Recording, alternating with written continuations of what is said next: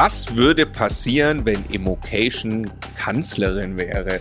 Äh, eine lustige Frage, die wir aber durchaus ernst meinen. Ähm, nicht im Sinne von, dass wir uns aufstellen lassen für die Wahl, sondern dass äh, Politik ganz entscheidend ist für private Immobilieninvestoren. Und was wir jetzt machen wollen, ist unsere persönliche Meinung teilen und euch einen, einen, ja, einen, einen, einen Pfad durch die ganzen Themen bieten, die es zur Bundestagswahl 2021 gibt, die von den Parteien diskutiert werden. Ich würde sagen, was wir wir glauben, was eigentlich richtig wäre, und zwar für den privaten Immobilieninvestor, für den privaten Vermieter, aber logischerweise auch gesamtgesellschaftlich. Wir haben uns, äh, wir werden das jetzt so aufbauen, das äh, ist wahrscheinlich im, auf dem Podcast hier äh, ein, ein längeres Gespräch, vielleicht ein oder zwei Teile.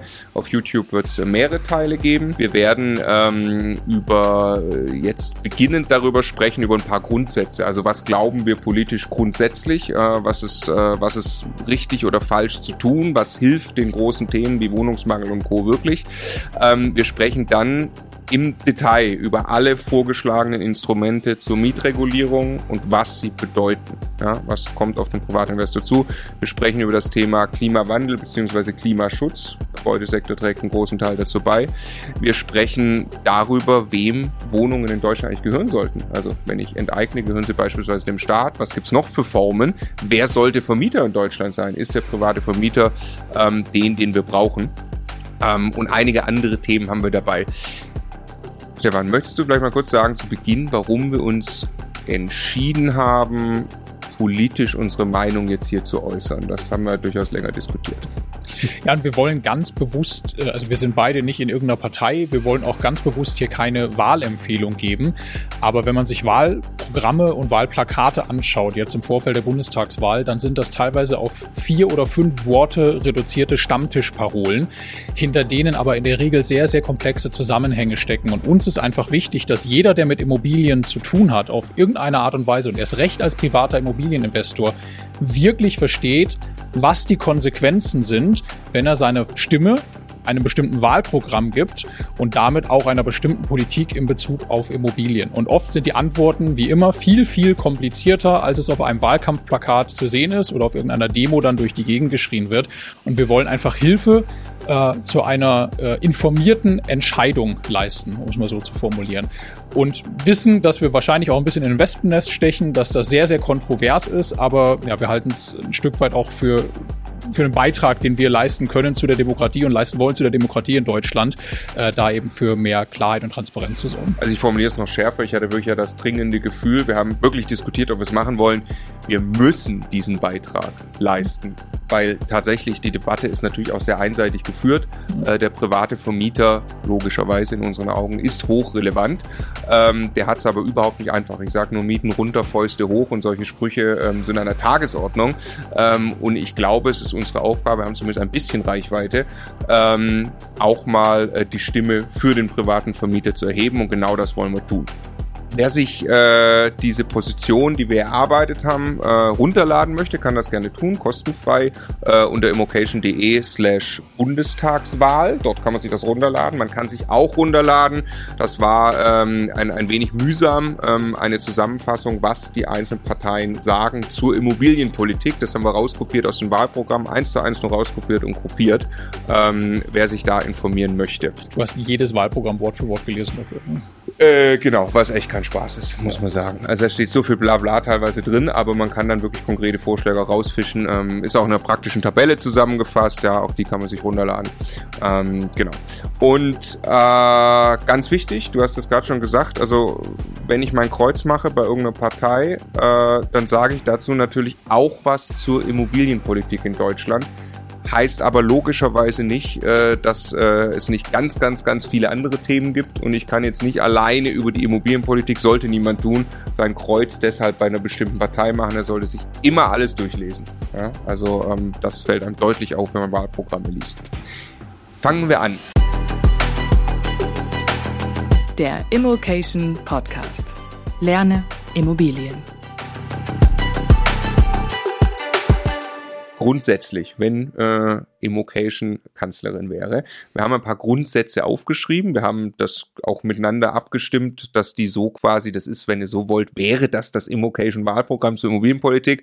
Äh, ich lese jetzt erstmal ein paar Grundsätze vor und dann ähm, äh, reagieren wir jetzt so ein bisschen darauf und erklären, was wir damit eigentlich meinen. Ja? Rein korrekterweise könnten wir auch als Kanzlerin nicht einfach die Dinge umsetzen, aber wir würden zumindest versuchen, darauf hinzuwirken. Richtig, also es geht los mit wirklich ganz großen Grundsätzen. Ein freier Markt führt grundsätzlich mehr Wohlstand für alle. Direkt rein ins Thema. Sehen wir so, ne? Ja, ist einfach eine Grundüberzeugung. Die Gegenthese wäre ja, äh, wenn der Staat alles in die Hand nimmt und mit möglichst vielen Regeln versucht äh, sicherzustellen, was genau passiert und was nicht, äh, das ist dann die beste Lösung. Und da bin ich einfach, sind wir einfach fundamental anderer Meinung. Und äh, viele, viele Experimente in die zweitgenannte Richtung in der Vergangenheit sind eben gnadenlos gescheitert. Ja. Es ist mit Sicherheit nicht immer richtig, jeder aus äh, ufernden Reaktionen eines Marktes komplett freie Bahn zu lassen. Wir kommen danach auch drauf, es gibt durchaus Regelungen, die wir auch absolut befürworten, aber von der Grundtendenz her ist es sehr, sehr wertvoll, dass es sowas wie wirtschaftliches wirtschaftliches Streben gibt, äh, dass es auch äh, Profite und solche Dinge gibt und dass dadurch eben ein Anreiz entsteht, Dinge zu tun, die dann gesamte gesellschaftlich eben auch wertvoll sind. Ja. Kurze Unterbrechung, weil das möglicherweise gerade äh, relativ schnell geht von den ganzen Politikinhalten. Ähm, es war relativ nervig. Ich habe alle Wahlprogramme gelesen und versucht, alle Textbausteine rauszukopieren, die irgendwie konkret waren und sich mit immobilienpolitischen Themen beschäftigen. Daraus ist ein Dokument entstanden. Das ist zumindest eine ja, äh, 15-seitige Zusammenfassung. Die kann sich jeder kostenlos runterladen, äh, der das lesen will. Es gibt es dann auch vorne dran an einer Seite zusammengefasst in einer praktischen Tabelle, äh, weil es einfach uns ein Anliegen ist, dass sich jeder mit diesen Themen beschäftigt und deshalb stellen wir sie in aggregierter Form zur Verfügung. Also no, das, das muss eigentlich jeder, der privater Vermieter ist oder werden möchte, muss das für die Bundestagswahl wissen und jetzt die Wahl ist, mehrere Stunden selber reinzustecken. Du hast echt gekotzt zwischendurch. ja, oder es eben herunterzuladen. Wer das herunterladen möchte, immocation.de slash Bundestagswahl. Äh, da es das Ganze kostenlos zum Download. Oder immocation.de slash Wahl geht auch. Ja, wer tippfaul ist, slash Wahl geht genau, auch. Genau, geht auch. Und da gibt es auch noch was, äh, sinngemäß, was, wenn Immocation Kanzler wäre, das Immocation Wahlprogramm, wie gesagt, äh, keine keine Partei oder irgendwas Empfehlung, sondern wirklich unsere Position zu allen inhaltlichen Themen. Wen das interessiert, würden uns auch sehr freuen. immocation.de slash Bundestagswahl. Genau, ich glaube, dass jeder Mensch in sich trägt, dass er sich gerne verbessern und optimieren möchte. Ich glaube, dass, äh, also manche tun das natürlich sehr viel mehr und andere tun das sehr viel weniger. In dem Moment, wo das aber nicht mehr belohnt wird, ist die einzige Optimierung, die jeder für sich vornehmen kann, möglichst faul zu werden äh, und sich darin zu optimieren, dass er eigentlich gar nichts mehr tun muss. Ne? Und ähm, ich glaube, das führt, das ist einfach meine Grundüberzeugung, deshalb funktionieren solche Systeme nicht, die eben nicht auf dem freien Markt in irgendeiner Form basieren. Um Wettbewerb und. Äh, genau.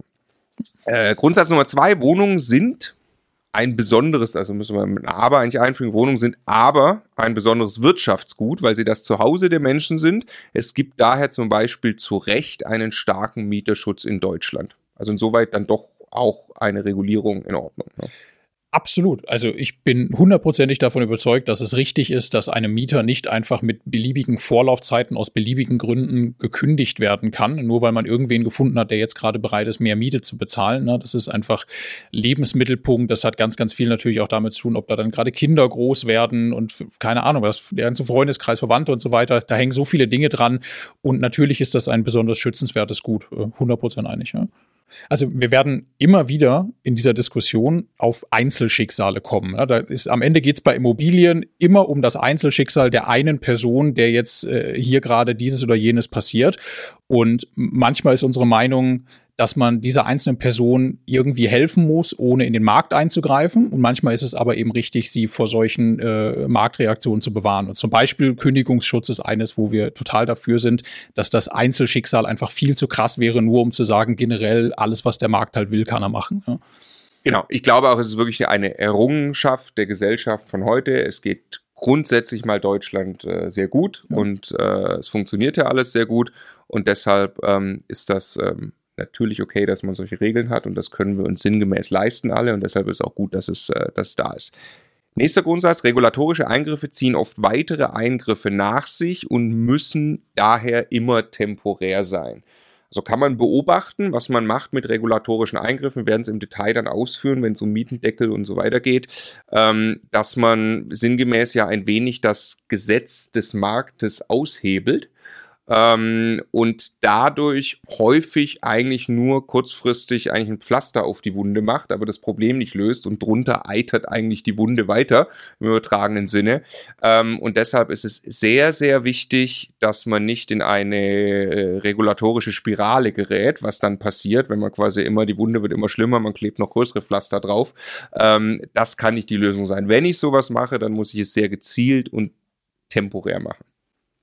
Deutsches Steuerrecht ist das Schlimmste auf der ganzen Welt, glaube ich, vom Umfang her. Keiner würde sich wünschen, dass es komplizierter wird. Und ich glaube, da ist genau das, das was passiert. Ne? Wir haben irgendeine neue Regel, dann gibt es wieder clevere Menschen, die finden einen Weg um diese Regel drumherum. Dann kommt der Staat wieder und macht wieder drei weitere Unterbuchstaben in dem Gesetz. Dann gibt es wieder jemand, der sagt, das löst aber am Ende keine Probleme. Es macht es einfach nur unendlich kompliziert. Und äh, genau das Gleiche am Mietmarkt würde halt niemandem helfen. Ja. Also nimm ich nur, nur ein Beispiel, also wenn ich sowas wie den Mietendeckel, Mietpreisbremse mache und ich beziehe das auf die ortsübliche Vergleichsmiete, ne, jetzt habe ich eingegriffen in den Markt, danach bin ich noch nicht ganz happy und dann fange ich irgendwann an, halt daran rumzudoktoren, was jetzt die ortsübliche Vergleichsmiete ist und greife jetzt da wieder tiefer ein. Ne? Und ich suche mir jedes Mal wieder einen neuen Baustein, wo ich jetzt noch ein Rad und noch ein Rad und noch ein Rad und komme eigentlich immer tiefer rein. Ich, ich steuere diesen ganzen Strom, statt einfach das Problem zu beheben. Ne? Genau, du hast aber keine Wohnung mehr zur ich Verfügung. Ich habe keine einzige um Wohnung Leute, mehr zur Verfügung. Genau. Ähm, nächster äh, Grundsatz, regulatorische Eingriffe dürfen nie dazu führen, dass Investitionen in Immobilien, Klammer für private Vermieter, unrentabel werden. Wer Wohnungsmangel nachhaltig bekämpfen will, braucht ein positives Investitionsklima für Investoren.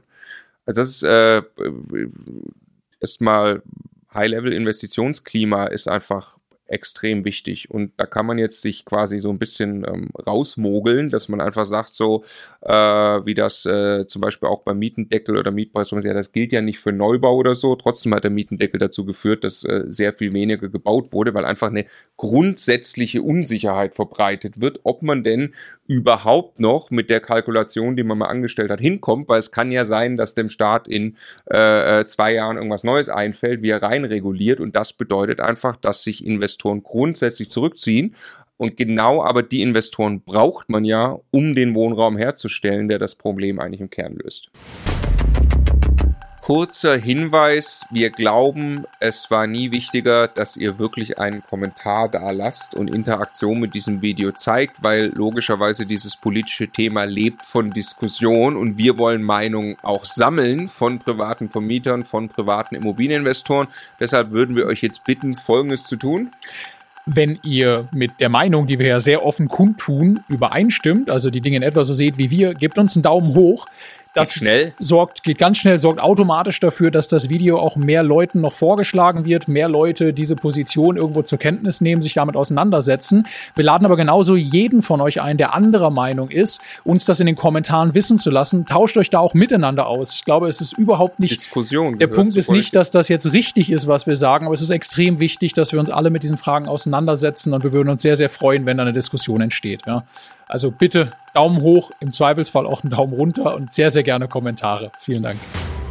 Ja, ich möchte den Punkt mal einmal, einmal ganz deutlich machen. Also manchmal gibt es ja auch Sprüche wie, äh, äh, meine Wohnung darf nicht deine Altersvorsorge sein und ähnliches oder ist nicht deine Rente. Aber also warum, warum soll ich denn hingehen als Privatperson in Deutschland und das finanzielle Risiko auf mich nehmen, Kredite auf mich nehmen, Zeit investieren, mich mit Regularien rumschlagen, auch die Risiken rechtlicher Änderungen einzugehen und Vermieter werden, wenn sich das für mich nicht lohnt. Also warum zum Teufel soll ich das tun? Dann investiere ich halt in Aktien oder lege es aufs Sparbuch oder was auch immer. Also ich mache es doch einfach nicht, wenn ich keinen Vorteil habe. Wer würde das denn bitte tun, wenn das für ihn keinen, äh, kein lohnenswertes Investment ist?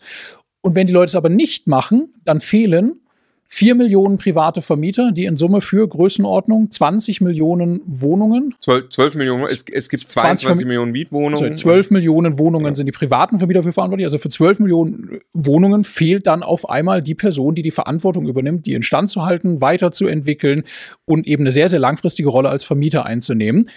Und dann muss es jemand anders machen. Also irgendjemand muss diesen Job ja machen. Wir werden nicht irgendwann ausschließlich Eigennutzer in Deutschland haben, die auf einmal alle willens und in der Lage sind, sich mit dem Eigentum an einer Immobilie zu beschäftigen und das wirtschaftlich zu stemmen. Und wenn wir jetzt aber sagen, es braucht die privaten Vermieter, und die hören einfach irgendwann auf und machen es nicht mehr, weil es keinen Sinn für sie macht, dann haben wir ein Problem. Also es muss sich lohnen, sonst funktioniert es einfach nicht und da ist auch nichts Schlimmes dran. Genau, ist der nächste Grundsatz, äh, äh bringt das nochmal quasi auf den Punkt. Der private Vermieter ist wichtig für die Gesellschaft und die Mieter. Er darf nicht aus dem Markt gedrängt werden. Ich möchte dazu ein Beispiel machen. Ähm, das ist äh, meine Frau, die möchte nicht, dass ihr Name genannt wird, aber die ist private Vermieterin und äh, Frau Marco. Äh, Frau Marco, genau. Und äh, sie ist Freiberuflerin beim Film. Wer das Vorwort aus unserem Buch gelesen hat, äh, kennt die Geschichte grob. Äh, die äh, war Freiberuflerin beim Film, ähm, hatte keinerlei Altersvorsorge dadurch, weil sie von Projekt zu Projekt äh, gegangen ist und hat gesagt, irgendwas muss ich tun, Zinsen kriege ich nicht. Die ist jetzt private Vermieterin geworden die hat sich zwei Wohnungen gekauft in Jena, dort kommt sie her. Sie hat dann irgendwann die ähm, die Mieterin angerufen, das erste Mal, und kam schon zu mir und sagte so, Marco, also ein bisschen unangenehm jetzt, äh, jetzt rufe ich da an als Vermieterin, total komisch, diese Rolle so, ne? Ähm, und hat dann äh, direkt eine super Ebene gefunden. Die Mieterin hat erzählt so, ähm, ja, also bei mir Wohnung ist soweit alles in Ordnung, aber der Teppich, der ist richtig gammelig, das nervt mich wirklich, hätte es so einfach nur ein Laminat, wäre super. Ähm, daraufhin ist meine Frau dahin gefahren nach Jena, wir, wir leben in München, ja, ähm, hat in Eigenleistung im befreundeten Handwerker den Laminat verlegt. Die Mieterin hat sofort gesagt, selbstverständlich zahle ich dafür gerne ein paar Euro mehr Miete. Ist mein großer Traum, dass hier ein Laminat liegt. Ähm, super für die Mieterin, die ist total happy. Super für meine Frau, die jetzt mehr Miete bekommt und eine langfristig äh, lohnenswerte Investition hat. So, das ist ein privater Vermieter, eine private Vermieterin. Ne? So kann man sich das vorstellen, läuft das ab. Und das Davon gibt es die von dir angesprochenen vier Millionen in Deutschland. Die haben im Schnitt drei Wohnungen. Das sind also keine Miethaie, das sind keine Großkonzerne. Das, die sind auf Augenhöhe. Das ist nicht so, dass die am längeren Hebel sitzen. Ja, meine Frau hat nicht äh, äh eine äh, zig Anwaltsabteilungen, die sofort auf den Mieter losgehen, wie man sich das vorstellt. Die ist auch nicht irgendwie reich oder vermögend dadurch. Ne? Im Gegenteil hat die erstmal eine ganze Menge Schulden aufgenommen, um damit für sich eine Altersvorsorge irgendwann zu haben. Ne? Genau. Und die, die, das aus unserer Sicht ist eine sehr, sehr gute Nachricht, wenn es in Deutschland viele private Vermieter gibt. Wie gesagt, es gibt jetzt vier Millionen, es gibt sehr, sehr viele, aber die werden aus dem Markt gedrängt. Dann kann man die Frage stellen, was sind die Alternativen? Können wir durchgehen, werden wir im Laufe des, des Gesprächs weiter noch diskutieren, aber das ist unser großer Punkt. Also äh, nächstes sind die, sind die Wohnungskonzerne, die, ähm, klar, die können das auch, die haben aber zum Beispiel die Anwaltsteams, kann man sagen. Ne? Also das ist wahrscheinlich und eher. Aktionäre, und, die und quartalsweise Ergebnisse sehen wollen. Genau, das ist also mit Sicherheit ähm, äh, anders als der private Vermieter, mit Sicherheit schärfer. Ähm, was haben wir noch? Wir haben ähm, Genossenschaften, werden wir darüber diskutieren. Es gibt gute Modelle, aber die können nicht flächendeckend das Problem lösen. Den Staat? Äh, den Staat, Genau, äh, das ist dann die große Frage, wo es hinausläuft drauf. Ne? Sollte nicht der Staat alle Wohnungen besitzen? Ähm, hat man, glaube ich, in der Vergangenheit gesehen, dass das nicht funktioniert. Ja. Und äh, gehen wir noch im Detail drauf ein. Gehen wir noch im Detail drauf ein. Ähm, äh, ist ein eigenes Riesenkapitel und es gäbe natürlich noch äh, den, den äh, Spekulanten, den ausländischen Spekulanten in aller Regel. Ähm, das ist mir sicher das Allerschlechteste, was passieren kann, dass wir nämlich äh, über äh, Mietregulierungen und Co., also wirklich den privaten Vermieter rausdrängen. Der hat keine Chance mehr, rentabel im Markt unterwegs zu sein.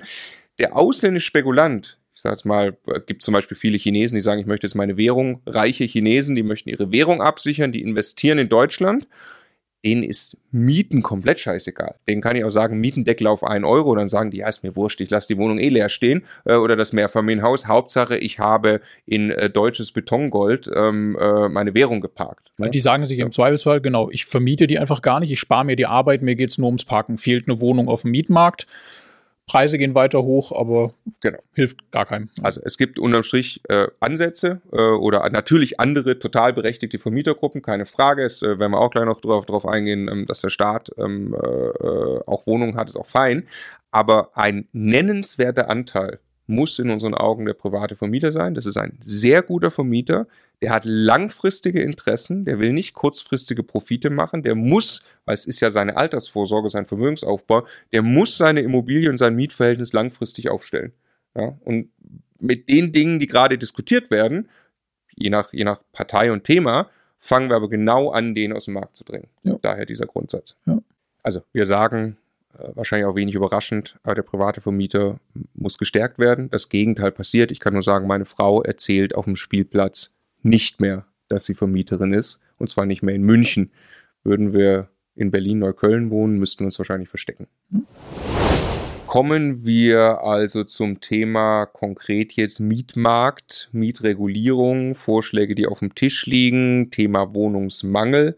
Wohnungsnot und ich glaube, es ist fair zu sagen und, und anzuerkennen, das ist logischerweise so, dass es einen Wohnungsmangel und Wohnungsnot gibt. Allerdings nur in den großen Städten mit angespannten Wohnungsmärkten. Genau, in, ja. in, manchen Regionen. Genau, also ich möchte einfach nur sagen, wir äh, beispielsweise investiert in Magdeburg, dort können sich Mieter aussuchen, in welche Wohnung sie ziehen, haben sie mehrere zur Auswahl, top sanierte Wohnungen. Da muss man zu einem guten Preis extrem attraktiven Wohnraum bieten, ja. da gibt es das nicht. Ja. Selbstverständlich in Berlin, München und Co. ist es extrem krass und sehr, sehr schwer, eine Wohnung zu finden. Ich wäre übrigens selber mittlerweile schon mit meiner Frau mittlerweile äh, umgezogen. Ja, wir haben äh, ein Kind bekommen, haben drei Zimmer. Mit Corona äh, hätte ich sehr gerne ein viertes Arbeitszimmer gehabt. Ist im Prinzip aussichtslos, das jetzt gerade in München irgendwie zu probieren. Das ist zumindest sehr, sehr schwierig. Ne? Das habe ich ein bisschen auf die lange Bank geschoben. Also es ist tatsächlich so, dass Wohnungsnot und Wohnungsmangel da ist. Ähm, und deshalb ist die Frage, wie kann man das bekämpfen? Wir gehen jetzt so ein bisschen vom Speziellen ins Allgemeine und gehen durch ein paar Instrumente durch, ähm, die wir im Detail besprechen und kommen dann raus am Ende natürlich immer. Ähm, wir hatten das auch im Intro äh, auf dem großen Punkt. Ich kann das natürlich schon alles jetzt äh, zu, zu, Tode regulieren, aber am Ende hat der private Vermieter halt, äh, für den ist aber nicht mehr lohnenswert. Ne? Und dann vertreiben wir ihn aus dem Markt und das glauben wir ist keine gute Idee. Fangen wir im Detail an. Ähm, ist ein Klammer, bundesweiter Mietendeckel sinnvoll. Ganz kurz erklärt, also Mietendeckel wurde eingeführt und zwar am 23.02.2020 in Berlin mit der Idee, Mieten wirklich hart zu deckeln. Und das ist relativ krass auf 3,92 Euro bis 9,80 Euro pro Quadratmeter. Kann sich jeder vorstellen, dass in Berlin auch gut und gerne das Doppelte wahrscheinlich der Markt typischerweise nehmen würde. Ja, das und geht. zwar ja, also locker das Doppelte. Also jetzt nicht von den 3 Euro das Doppelte. Ja, ja, ja, genau. Äh, also je nach äh, natürlich Lage und Ausstattung und so wird das, wird das äh, gestaffelt.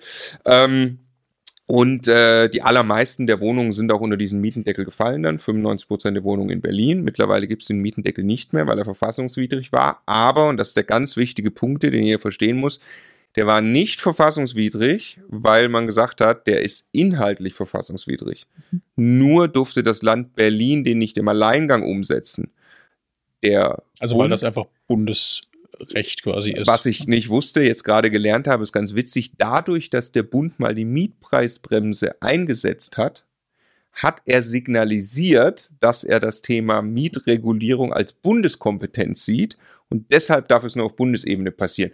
Logischerweise, was machen die Befürworter des Mietendeckels jetzt gerade? Sagen natürlich sofort, ähm, alles klar, dann brauchen wir jetzt den bundesweiten Mietendeckel. Und eben, Achtung, es gibt keine inhaltliche Aussage dazu, ob das verfassungswidrig ist oder nicht. Es gibt Fragezeichen, aber man weiß es nicht. Genau, ist ganz wichtig. Beim Mietendeckel war wirklich der Punkt, äh, auch Bestandsmieten werden hart gekürzt. Es geht also nicht nur um Mieterhöhungen oder die äh, Neuvermietung. Ja, es geht genauso um Wohnungen, die einfach im Ist für irgendeine Miete vermietet sind. Und wenn es jetzt um einen bundesweiten Mietendeckel geht, dann trifft das grundsätzlich erstmal alle Regionen potenziell. In den allermeisten gibt es überhaupt gar kein Problem mit äh, Wohnungsmangel und Miethöhe und Co. Also wenn ich jetzt in meine Heimatstadt gucke oder in Magdeburg oder so, also gibt es kein Thema. Und ich finde einen Punkt, wenn wir jetzt durch die Instrumente gehen, nochmal ganz interessant, weil das Intro war, wir haben ein Problem mit Wohnungsmangel und daraus resultierenden hohen Mieten in manchen Regionen Deutschland. Deshalb finde ich das total spannend, gleich nochmal genau hinzugucken, inwiefern denn der Wohnungsmangel tatsächlich möglicherweise behoben wird durch diese Instrumente, wäre es ja ganz clever, wenn es auch um neue Wohnungen geht. So, also das finde ich immer neben all den Konsequenzen, äh, die aus Instrumenten folgen, eine ganz, ganz wichtige Frage im Blick zu behalten. Ja. Genau, lass uns loslegen. Genau, also ein Jahr Mietendeckel in Berlin führte, ich lese hier vor, also äh, wie gesagt, wir nennen dieses äh, nette Dokument hier Immocation Wahlprogramm. Wir sind natürlich keine Partei, aber das kann man sich auch runterladen, immocation.de slash Bundestagswahl. Wir wollten mal eine Position aufschreiben. Hier drin steht, äh, haben wir so aufgeschrieben, ein Jahr Mietendeckel in Berlin führte zu sinkenden Mieten, aber auch zu circa 50 Prozent weniger Angebot von Mietwohnungen. Nach der Einführung gab es nur noch circa 300 Mietannoncen pro Woche, während es davor noch mehr, mehr als 600 waren. Ähm, Deutsches Institut für Wirtschaftsforschung Berlin. Ähm, Das heißt tatsächlich, Mietwohnungen wurden dem Markt entzogen. Bedeutet, also welche Auswirkungen hatte der Mietendeckel in deinen Augen für Mieter? Wohnungssuchende Mieter. Also genau, wohnungssuchende Mieter haben es einfach nur deutlich schwerer gehabt, eine Wohnung zu finden. Also die gleiche Anzahl an Personen sucht eine Wohnung. Es finden weniger Neuvermietungen statt. Wir gehen gleich nochmal auf die Zusammenhänge ein. Warum? Zwangsläufig gibt es jetzt mehr Bewerber für die gleiche Anzahl an Wohnungen. Ja, das ist ja sowieso in diesen Märkten irgendwie eher Bewerberprinzip, als dass man sich die Wohnung dann frei aussucht.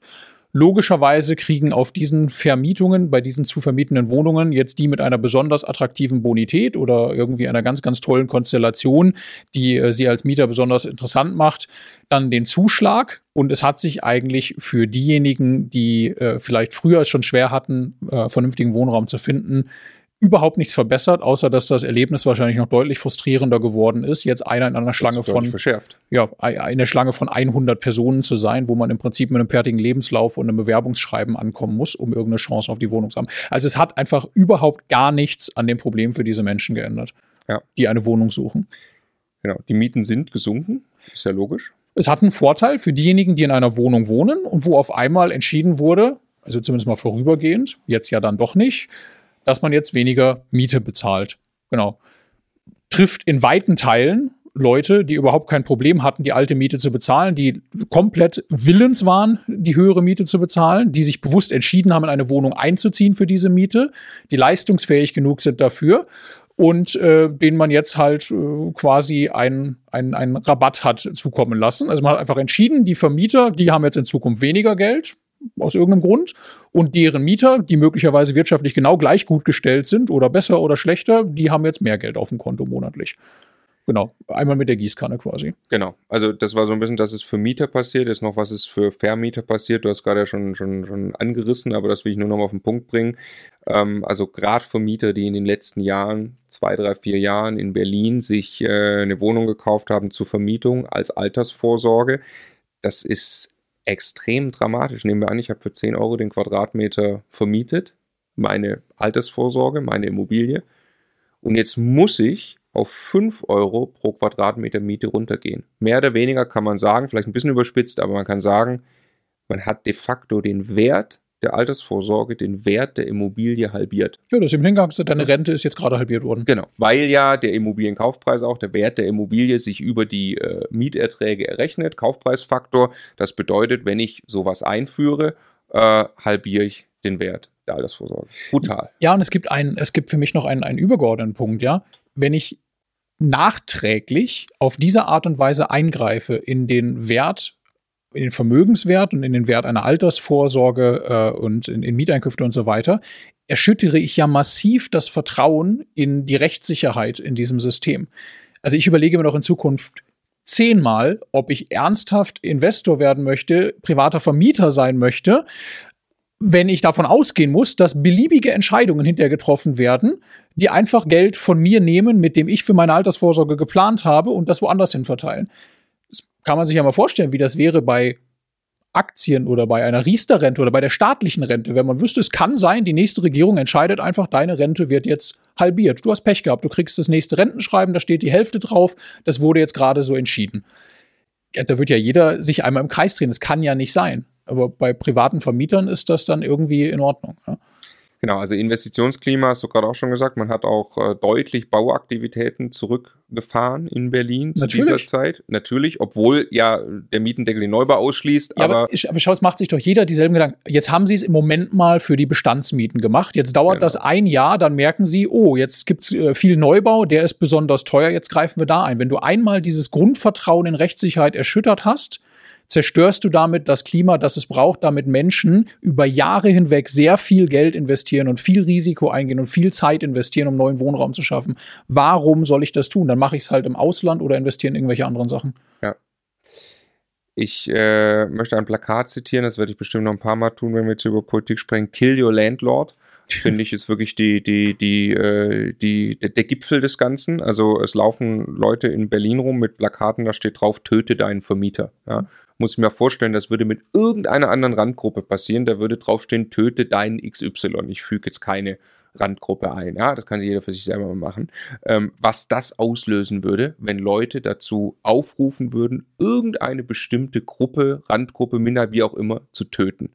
Das passiert in Berlin. Und ich glaube, dass Vorschläge wie, wie der Mietendeckel, weil er so extrem auch ist, das extrem anheizen, weil der Mietendeckel suggeriert bei Leuten, die sich nicht damit beschäftigen, Leute, die nicht wissen, dass ein privater Vermieter eine Mietrendite ausrechnet, eine Altersvorsorge hat, dass da gar nichts übrig bleibt. Auch wenn der in, vor drei Jahren in Berlin eine Wohnung kauft, das legt er wahrscheinlich jeden Monat drauf. Ähm, da bleibt überhaupt kein Geld übrig. Ne? Ähm, bei denen wird aber suggeriert, bei Leuten, die sich nicht damit beschäftigen, ja, wahrscheinlich hat er schon so einen kleinen, äh, so eine kleine Goldkiste unten im Keller stehen, da kann man mal reingreifen. Warum nicht? Also es hört sich ja super an, warum nicht einfach die Mieten halbieren? Ist doch wunderbar. Ne? Ähm, und da sich die Leute nicht damit beschäftigen, löst das das aus, dass man das tun kann. Und deshalb glaube ich, dass so ein Instrument wie Mietendeckel in der extremen Form diese Debatte eigentlich erst auf dieses Niveau gebracht hat. Klar. Weil ja in dem Moment, wo ich so ein Instrument jetzt, wo ich irgendwie eine Mehrheit dafür finden will, muss ich ja sehr, sehr laut schreien und muss ganz, ganz krasse Parolen eigentlich auf die Plakate schreiben um irgendwie die Leute für das Thema zu begeistern ne, und einzufangen. Und genau da äh, entstehen dann diese Halbwahrheiten, nicht zu Ende erzählten Geschichten und Zusammenhänge, die dann dazu führen, dass irgendwann eine, eine Wut auf, einen, auf eine Schicht der Gesellschaft, in diesem Fall die Vermieter, entsteht, äh, deren eigene Sichtweise überhaupt nicht reflektiert ist da drin und die Konsequenzen von dem, was gefordert wird. Genau, und da auch man, glaube ich, äh, an den Pranger gestellt wird, teilweise auch identifiziert wird als möglicherweise der Schuldige des Problems. Ja. Und äh, die Ursache des Problems sind zu wenig Wohnungen. Ja. Ich will mich gar nicht allzu groß auf die Suche machen nach dem Schuldigen dafür, sondern das ist einfach etwas, was passiert ist. Sehr viele Menschen haben entschieden, sie wollen in Großstädten leben. Das ist in den letzten Jahren ein massiver Trend. Ja. Gleichzeitig dauert Bauen sehr, sehr lang in Deutschland. Also das ist, äh, ist krass. Ich habe im Gespräch mit dem äh, Jürgen Michael Schick, IVD-Präsident, ähm, der hat mich so, so ein bisschen gefragt, äh, was, was glaubst du denn, wie lange es dauert, bis ein Bebauungsplan äh, rausgebracht wird, nachdem man gesagt hat, wir es grundsätzlich machen? Da hatte ich erst auf ein paar Monate getippt, dann habe ich gesagt zwei Jahre, dann meine ich, nee, zweistellig. So lange dauert das bei uns in Deutschland. Ne? Bis ja. ein Bebauungsplan dann. Also da ist ein Stück Land, ja. da kann man morgen anfangen, ein Haus draufzustellen. Physisch quasi. Physisch, genau, ja. das ist da, da, genau da würden gerne Menschen mhm. wohnen und es dauert jetzt mehr als zehn Jahre, bis der Staat in Summe es hingekriegt hat, dass man da auch bauen darf. Ja. Diese zehn Jahre fehlt Wohnraum. Genau. Genau. Und das versuchen wir jetzt zu lösen, indem wir für die anderen Wohnungen, die es gibt, vorschreiben, wie viel Miete es geben darf und Rechtsunsicherheit schaffen und damit mit Sicherheit den Anreiz erhöhen für die Personen, die zehn Jahre lang Zeit und Geld investieren, um irgendwann vielleicht das Recht zu haben, neuen Wohnraum zu schaffen. Kurze Unterbrechung, weil das möglicherweise gerade äh, relativ schnell geht von den ganzen Politikinhalten. Ähm, es war relativ nervig. Ich habe alle Wahlprogramme gelesen und versucht, alle Textbausteine rauszukopieren, die irgendwie konkret waren und sich mit immobilienpolitischen Themen beschäftigen. Daraus ist ein Dokument entstanden. Das ist zumindest eine ja, äh, 15-seitige Zusammenfassung. Die kann sich jeder kostenlos runterladen, äh, der das lesen will. Es gibt es dann auch vorne dran an einer Seite zusammengefasst in einer praktischen Tabelle, äh, weil es einfach uns ein Anliegen ist, dass sich jeder mit diesen Themen beschäftigt und deshalb stellen wir sie in aggregierter Form zur Verfügung. Also no, das, das muss eigentlich jeder, der privater Vermieter ist oder werden möchte, muss das für die Bundestagswahl wissen. Und jetzt die Wahl ist, mehrere Stunden selber reinzustecken. Du hast echt gekotzt zwischendurch. ja, oder es eben herunterzuladen. Wer das herunterladen möchte, immocation.de slash Bundestagswahl. Äh, da gibt es das Ganze kostenlos zum Download. Oder immocation.de slash Wahl geht auch. Ja, wer tippfaul ist, slash Wahl geht genau, auch. Genau, geht auch. Und da gibt es auch noch was. Äh, sinngemäß, was, wenn Immocation Kanzler wäre, das Immocation Wahlprogramm, wie gesagt, äh, keine keine Partei oder irgendwas Empfehlung, sondern wirklich unsere Position zu allen inhaltlichen Themen. Wen das interessiert, würden uns auch sehr freuen. immocation.de slash Bundestagswahl. Also Mietendeckel baut keine einzige Wohnung mehr. Deshalb, äh, also es, es, es vernichtet wirklich Vermögenswerte. Es baut keine Wohnung, das heißt, es löst das Problem überhaupt nicht. Es geht dadurch keinem Wohnungssuchenden in Berlin in irgendeiner Form besser äh, aber es vernichtet Vermögen. Ja, und ich möchte einen Punkt nochmal machen. Ne? Also in dem Moment, wo die Miete so krass limitiert ist, wie jetzt in Berlin, keiner, keiner investiert mehr in diese Immobilien. Also wenn ich, wenn ich nur noch ein absolutes Minimum an Miete bekomme, ist das Einzige, was ich noch tun kann, um da nicht massiv drauf zu bezahlen, jedwede Investition in diese Immobilie zu unterlassen. Ja. Bei der Neuvermietung natürlich saniere oder renoviere ich die Wohnung nicht, weil sie wird mir eh aus der Hand gerissen, weil es viel zu wenig gibt und weil ich auch kein bisschen, nicht einen Cent mehr dafür bekomme. Ne? Weißt du noch, da kann man wirklich die, die Brille aus der Praxis einnehmen. Wir hatten ein, äh, ich glaube, ein kleines Mehrfamilienhaus diskutiert in Berlin. Das wurde uns angeboten, wo wir gesagt, das war zu Zeiten, wo der Mietendeckel aktiv war.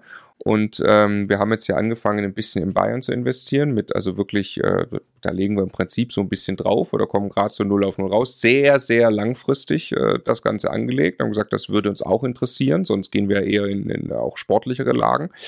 Und ich weiß noch ganz genau, wir da saßen, da sind wir die Kalkulation durchgegangen. Da war Mietendeckel aktiv und dann war bei äh, Sanierung, Modernisierung so Stand null und das Gespräch hat genau eine Minute gedauert und das ist jetzt einfach logischerweise, also ich möchte es gerne so ehrlich teilen, ne? sitzen wir da und sagen alle, ja gut, Sanierung ist, ist logischerweise null. Also wir können ja, warum sollten wir irgendetwas modernisieren, wo wir gerade äh, beschnitten sind und safe nicht mehr Miete dafür bekommen? Deswegen, nicht nur warum sollten, von welchem Geld sollen wir das bezahlen? Ja. Also wir würden einfach nur aus unserer eigenen Kasse Geld nehmen und in diese Wohnung stecken und würden es im Prinzip verschenken, ja. weil wir überhaupt nichts dafür bekommen. Jetzt nochmal, es geht nicht um den bösen Vermieter oder Miethai oder sowas, aber wer würde denn jetzt hingehen und einfach irgendwo 10.000 Euro oder 50.000 Euro eigenes erspartes Geld hinüberweisen und da nichts für bekommen. Und, und es ist, also ich meine, wer, wer ein bisschen verfolgt, was wir mit Immobilien machen, was wir mit unseren Häusern machen, wir entwickeln die extrem langfristig, wir stellen die auf gesunde Beine, wir wollen die modernisieren äh, und, und äh, wirklich Wohnraum schaffen, der gefragt ist wir haben keinen Bock auf Berlin, ganz mhm. klar. Ja. Wir haben auch nicht gekauft, das Haus. Ich möchte, möchte noch eine Konsequenz aufzeigen, was passiert. In dem Moment, wo am Mietmarkt keinerlei Wettbewerb mehr stattfindet, verschiebt sich dieser Wettbewerb einfach nur auf den Verkaufsmarkt. Immobilien werden dann nicht mehr an die Menschen, die eine gute Bonität haben und viel Geld haben, in Anführungszeichen, vermietet, sondern diese Immobilien werden dann verkauft. Das heißt, die Leute, die äh, sich das leisten können, kaufen sich dann halt Eigentumswohnungen in dieser Lage äh, oder die Wohnungen werden für einen Eigennutz irgendwie äh, verwendet von den Vermietern, ja, weil das Vermieten einfach keinen Sinn mehr macht. Also das Ergebnis ist äh, am Ende einfach wieder nur, es gibt weniger Wohnungen zu mieten und es ist es hilft einfach niemandem. Genau, also ich habe in der Vorbereitung auch äh, belastbare Zahlen dafür gefunden, dass äh, Mietwohnungen, wie gesagt, sich halbiert haben. Das habe ich gerade vorgelesen. Ja. Es gibt äh, Tendenzen, das ist also nicht 100% erwiesen quasi, oder ich habe zumindest nichts gefunden, dass ähm, tatsächlich sehr viel mehr Wohnungen auch zum Kauf angeboten wurden in dem Zeitraum. Ungefähr sind die Preise gleich geblieben.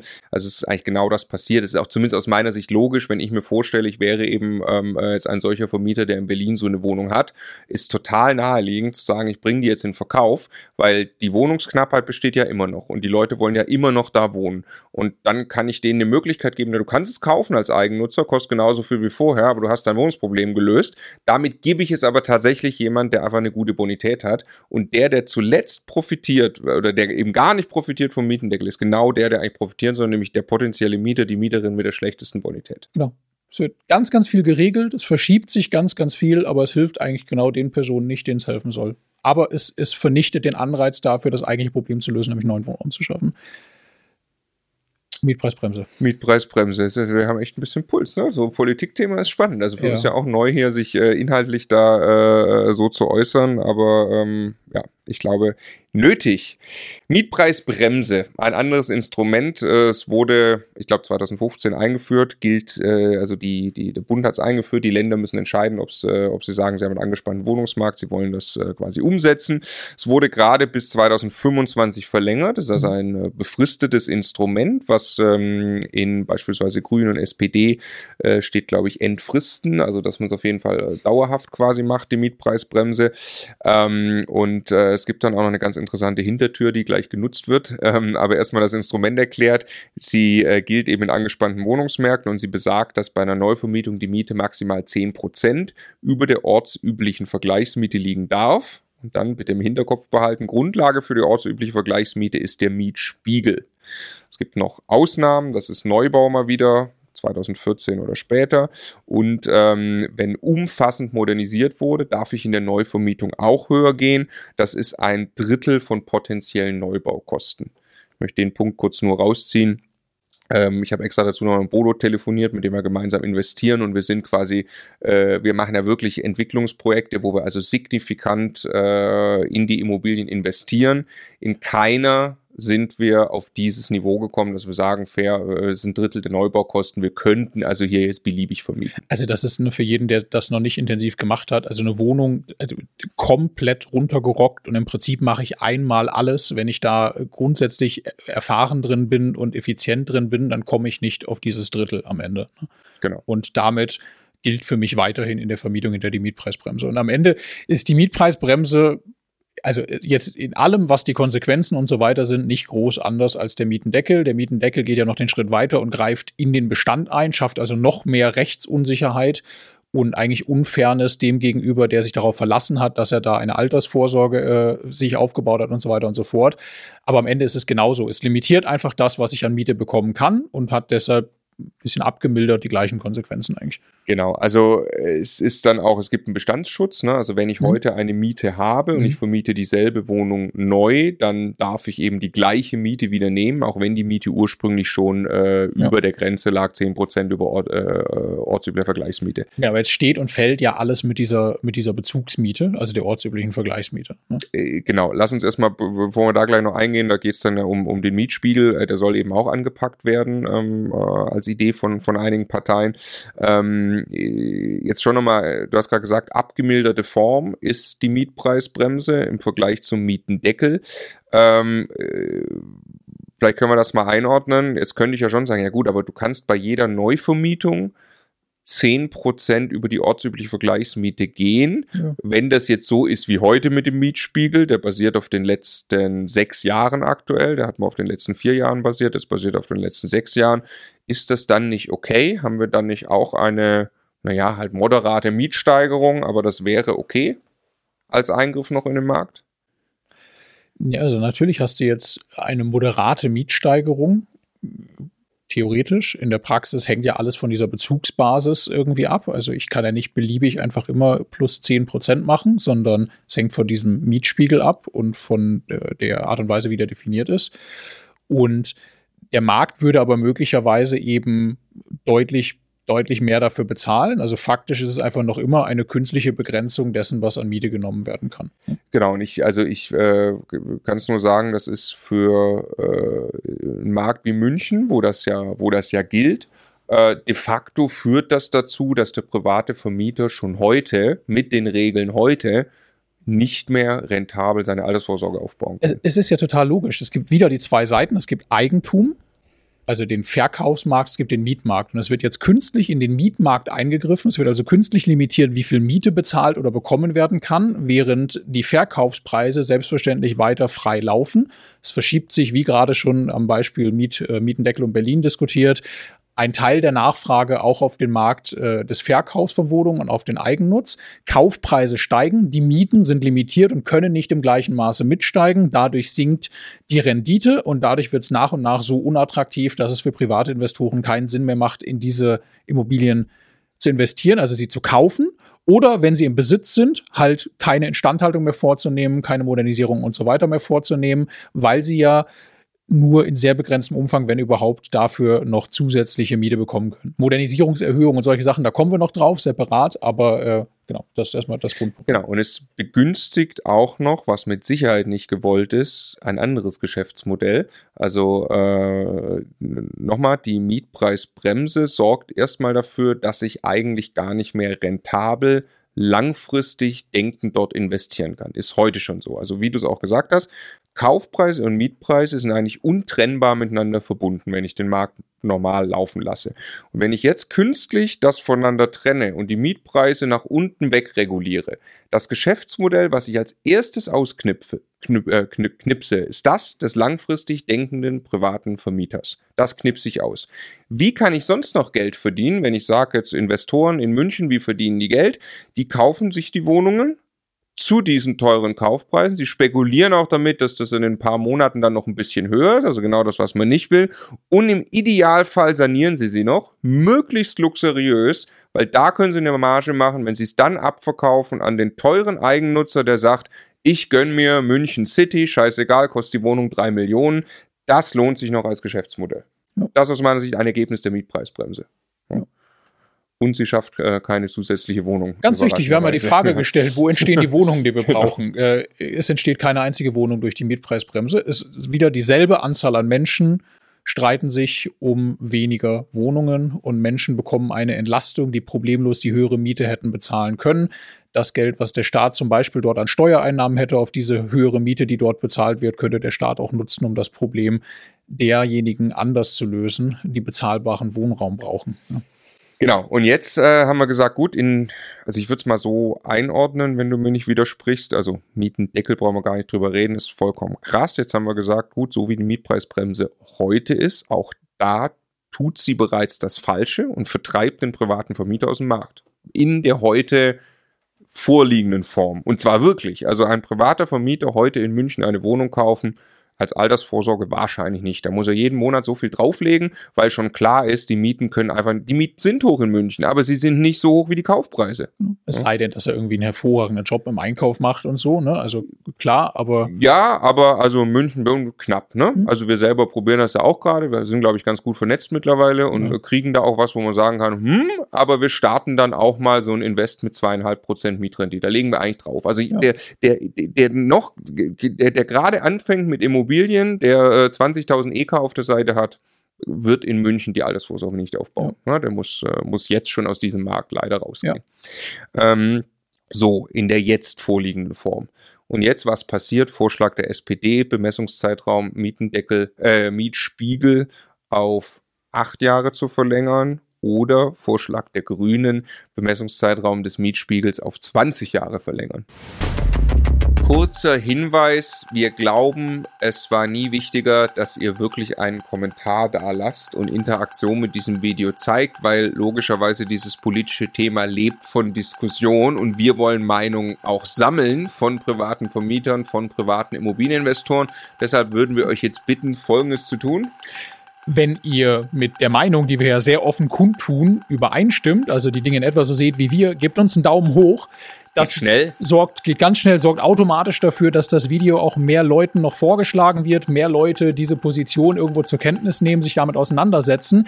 Wir laden aber genauso jeden von euch ein, der anderer Meinung ist, uns das in den Kommentaren wissen zu lassen. Tauscht euch da auch miteinander aus. Ich glaube, es ist überhaupt nicht. Diskussion. Der Punkt ist nicht, dass das jetzt richtig ist, was wir sagen, aber es ist extrem wichtig, dass wir uns alle mit diesen Fragen auseinandersetzen und wir würden uns sehr, sehr freuen, wenn da eine Diskussion entsteht. Ja. Also bitte Daumen hoch, im Zweifelsfall auch einen Daumen runter und sehr, sehr gerne Kommentare. Vielen Dank. Was ja, also am Ende ne, ist hier verkappt, weil das dann nicht jeder vielleicht genauso rausliest, aber das heißt ja nichts anderes als einfach nur die Bezugsgröße, die jetzt dann für die Mietpreisbremse gilt, weiter runter zu bewegen. Also wenn ich den aktuellen Mietspiegel nehmen würde auf das letzte Jahr, dann hätte ich eine relativ gute Repräsentation, also immer noch irgendwie plus minus, aber mehr oder weniger vielleicht das, was wirklich am Markt gerade passiert und wirklich an Mieten äh, bezahlt wird und äh, an Wertschätzung für, für, für Wohnraum da ist finanziell. Je weiter ich jetzt zurückgehe, desto mehr schaue ich ja in die Vergangenheit, naturgemäß, alleine schon durch, äh, durch Geldentwertung, Inflation und so weiter. Also äh, dadurch steigen mittelfristig Mieten einfach nur mit der Inflation. Das heißt nicht, dass das äh, in Relation zur Kaufkraft teurer wird. Aber in dem Moment, wo ich jetzt quasi rückwärts gehe, äh, verändere ich einfach diese Bezugsgröße ja immer weiter nach unten. Also wenn ich mal zwei Prozent Inflation nehme, dann habe ich vor zehn Jahren rein statistisch äh, wahrscheinlich irgendwie 20% niedrigere Mieten gehabt. Äh, in den Städten mit angespannten Wohnungsmärkten wahrscheinlich sogar noch deutlich größeren Abstand. Also habe ich jetzt einfach nur gesagt, wir wollen jetzt die Mieten um weitere 30 Prozent kürzen, was diese Bezugsgröße angeht. Ich habe es nur etwas netter verpackt, indem ich über den Bezugszeitraum des Mietenspiegel, ach, des äh, Mietspiegels rede. So. Genau, also, es ist eigentlich ein, ein Mietenmoratorium, das Wort ist ja auch in Diskussion, dass man einfach sagt, generell Mieten dürfen nicht weiter steigen und so.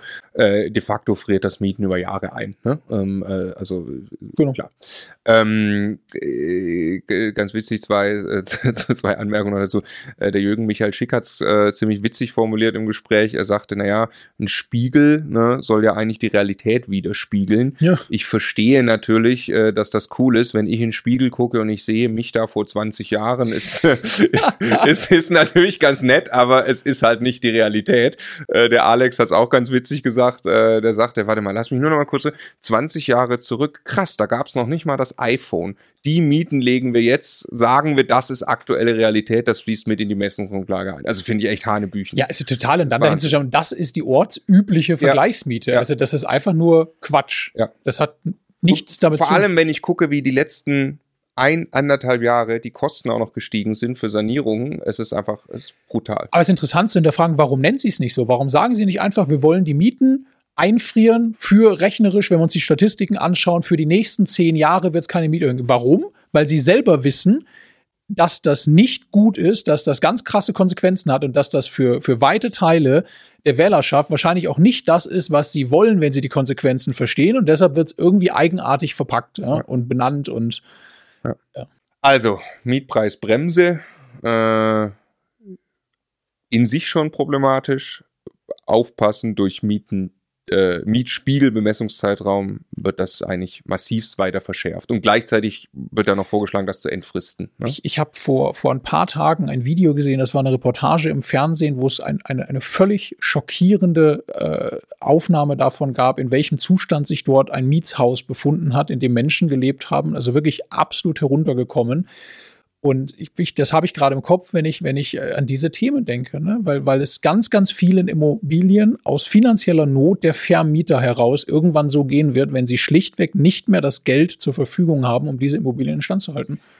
Genau, und, und, und, und da ist ja wieder dieses Bild, naja, aber der Vermieter, der hat ja wahrscheinlich sau viel Geld und der kann das einfach machen. Nein. Das ist ganz im Gegenteil, wer jetzt möchte, dass der private Vermieter in München eine Wohnung kauft, das geht schon heute nicht mehr. Und dann kann man eben die Frage stellen, ja gut, A, muss der private Vermieter wirklich äh, jetzt in München aktiv sein? Das haben wir gerade am Anfang äh, schon diskutiert, dass wir glauben, dass der private Vermieter eben ein sehr, sehr guter und sehr wichtiger Vermieter ist. Ähm, und der private Vermieter, äh, der private Investor, der langfristig denkt, ist auch nicht schuld an den hohen Kaufpreisen. Schuld an den hohen Kaufpreisen ist zu wenig Wohnraum. Und das. Und das Zinsniveau. Ja, und das Zinsniveau, ja klar. Und mhm. aber, aber auch, auch das wäre ja für den, der private Vermieter würde es ja begrüßen, der private Immobilieninvestor, wenn das Kaufpreisniveau sinken würde. Ja, dadurch, dass es jetzt mehr Wohnungen gäbe und es wieder einigermaßen rentabel wäre, in einem ganz normalen, langfristig denkenden Vermietungsmodell zu vermieten. Mhm. Okay, das zur Mietpreisbremse diskutieren wir noch ein bisschen. Ähm, äh, ja, krasses Thema finde ich. Ähm, Mieterkündigungsschutz. Also absolut richtig absolut richtig, erstmal 100% einig. Ich glaube, da können wir stolz drauf sein in Deutschland, dass ja. es diese Errungenschaft auch gibt. Tatsächlich, das ist gut so und ähm, ich finde das auch vollkommen in Ordnung. Also jemand, der zwei Monate lang seine Miete nicht bezahlt, da kann ja. man dann fristlos kündigen. Das ist äh, absolut richtig so, dass man dann kündigen kann. Äh, das ist aber auch ein Zeitraum, der fair ist. Ne? Und also das ist ne, tatsächlich, also wenn ich, sagen wir mal, ich bin irgendwie Schuheinzelhändler und da kommt jemand rein und nimmt ein paar Schuhe und geht, ohne zu bezahlen und dann macht er das nochmal. Natürlich kriegt er dann irgendwann Hausverbot und eine Anzeige. Ja, also das ist einfach nur. Genau, dass jemand mal den Dauerauftrag nicht umstellt, irgendwas schief geht, dass er mal einen Monat ein Problem hat, total fair. Da entsteht aber auch keine Kündigung aus. Genau, dann ist sowieso in zwei Monaten kann er das lösen. Und ähm, solange man auch dann im Dialog ist, auch darüber hinaus, also sind, sind wir die Letzten, die mit unseren Mietern äh, im, im Dialog dann die Sachen nicht lösen würden. Logischerweise aber muss es dieses Instrument geben. Ich möchte auf eine Sache nur hinweisen, die ist äh, diffizil. Ähm, es gibt Vorschläge äh, zu sagen, eine Räumung in die Obdachlosigkeit darf nicht stattfinden. Und das ist natürlich erstmal menschlich, sofort würde man sagen, total richtig, das zu tun. Ne? Also niemand soll in die Obdachlosigkeit kommen. Und ich glaube, es muss auch niemand in Deutschland in die Obdachlosigkeit kommen. Ähm, aber es ist natürlich krass, wenn ich jetzt, äh, man muss einfach aufpassen, was man tut. Wenn man jetzt sagt, okay, das ist nicht möglich, was mache ich denn eigentlich auf der anderen Seite? Wenn ich sage, eine, eine Räumung ist am Ende nicht mehr durchführbar, also die, die, die darf ich nicht wirklich machen, dann nehme ich eigentlich auch das Mittel der Kündigung und dann sage ich de facto eigentlich jedem, na gut, also wenn du die Miete nicht bezahlen kannst, ja, dann wird dir gekündigt, aber wirklich raus aus der Wohnung musst du nicht. So, solange, solange du dich nicht selber um eine Nachfolgewohnung kümmerst oder sich irgendwer anders darum gekümmert hat, dass du die bekommst, kannst du in der Wohnung bleiben. Andersherum, der Vermieter hat dann einfach jemanden in der Wohnung, ohne irgendwelche Einkünfte zu haben, muss selbstverständlich seinen Kredit weiter bezahlen, äh, muss also Zinsen und Tilgung und so weiter bezahlen. Das hilft ihm ja überhaupt nicht bei der, bei der Bank in irgendeiner Art und Weise. Und damit haben wir quasi das Problem jetzt dahin verschoben. Was passiert jetzt in der Praxis? Ich möchte jedes Risiko vermeiden als Vermieter einen Mieter mir zu holen in meine Wohnung, bei dem ich auch nur am Horizont ein Risiko sehe, dass der irgendwann mal auf diese Art und Weise in wirtschaftliche Schieflage geraten könnte. Das heißt, am Ende machen wir es durch diese Regel, mit der wir vermeintlich schwächere Teilnehmer der Gesellschaft schützen wollen, für die machen wir es unmöglich, überhaupt noch Wohnungen zu bekommen, weil lieber vermiete ich die Wohnung drei Monate länger nicht, als sie an jemanden zu vermieten, wo das am Ende möglicherweise das Ergebnis ist. Oder? Ich mache jede Bonitätsprüfung, die ich nur kann. Ich telefoniere mit den fünf Vorvermietern. Ich lasse mir jedes Zeugnis zeigen, jeden Kontoauszug und so weiter, um sicherzustellen, dass der noch niemals in seinem Leben irgendwo eine Miete nicht bezahlt hat. Und am Ende kriegen wieder die Leute, die äh, quasi eine weiße Weste haben, einen tollen Lebenslauf und eine gute Bonität, die kriegen die Wohnung. Gerade in den angespannten Wohnungsmärkten, wir verschärfen einfach nur das Problem. Wir haben das, wir haben ja gerade zum Beispiel eine äh, Vermietung gemacht Anne alleinerziehende Mutter, wo es mit Zahlen schwierig ist, wo die Schufa nicht sauber war, was wir gemacht haben, wo wir jetzt auch immer mal wieder Ärger haben. Ähm, und äh, also das wäre wirklich krass gewesen, überhaupt so eine Entscheidung zu treffen, wenn wir wüssten, im Zweifelsfall hätten wir keine Handhabe. Ne? Ja. Ähm, äh, das ist halt die andere Seite der Medaille, die oft nicht gesehen wird. Und wie du sagst. Eine Frau, mit der wir übrigens einen sehr, sehr intensiven persönlichen Dialog haben und jedes Mal jetzt eine Lösung gefunden haben und alles ist wunderbar. Genau, genau aber dazu gehört eben auch, dass sie weiß, es geht auch um ihren Wohnraum am Ende. Ne? Genau, musst du weil, weil genau das, was du auch gesagt hast. Also der, der sich die allerwenigste Mühe gibt, wird eigentlich dann am Ende belohnt, ja. wenn man das macht. Mhm. Also das nur dazu. Ansonsten, wie gesagt, Mieterkündigungsschutz, alles super. Ähm, Mieter ist sehr, sehr schützenswert in Deutschland, ist gut geschützt in Deutschland und das ist auch richtig so. Ja. Ähm, äh, genau, und ähm, soll auch genauso bleiben. Thema Wohngeld äh, passt ein bisschen in den Block Mietmarkt, ist keine Mietmarktregulierung, äh, gehört aber in den Mietmarkt, deswegen wollen wir es äh, ansprechen. In Deutschland gibt es Wohngeld seit 1965. Was ist Wohngeld? Wohngeld ist, ähm, gibt es als Zuschuss zu einem vorhandenen Einkommen. Also es trifft jetzt nicht Hartz IV oder so, sondern ich habe ein vorhandenes Einkommen. Ich kann mir aber eine Wohnung nicht leisten, dann kriege ich zusätzlich Wohngeld. 500.000 Haushalte haben das bezogen in Deutschland ungefähr. Und ich finde das super. 2019. Nicht, dass das 500.000 Menschen brauchen, äh, um ihren Wohnraum bezahlen zu können. Ich finde es super, dass es dieses Instrument gibt. Und wir reden ja die ganze Zeit über die Frage, was können wir tun in einer Zeit, in der wir überbrücken wollen, bis es genügend Wohnraum gibt, weil am Ende können, kann nur Neubau dafür sorgen, dass Wohnraum dort zur Verfügung steht, wo er gebraucht wird, in entsprechender Zahl.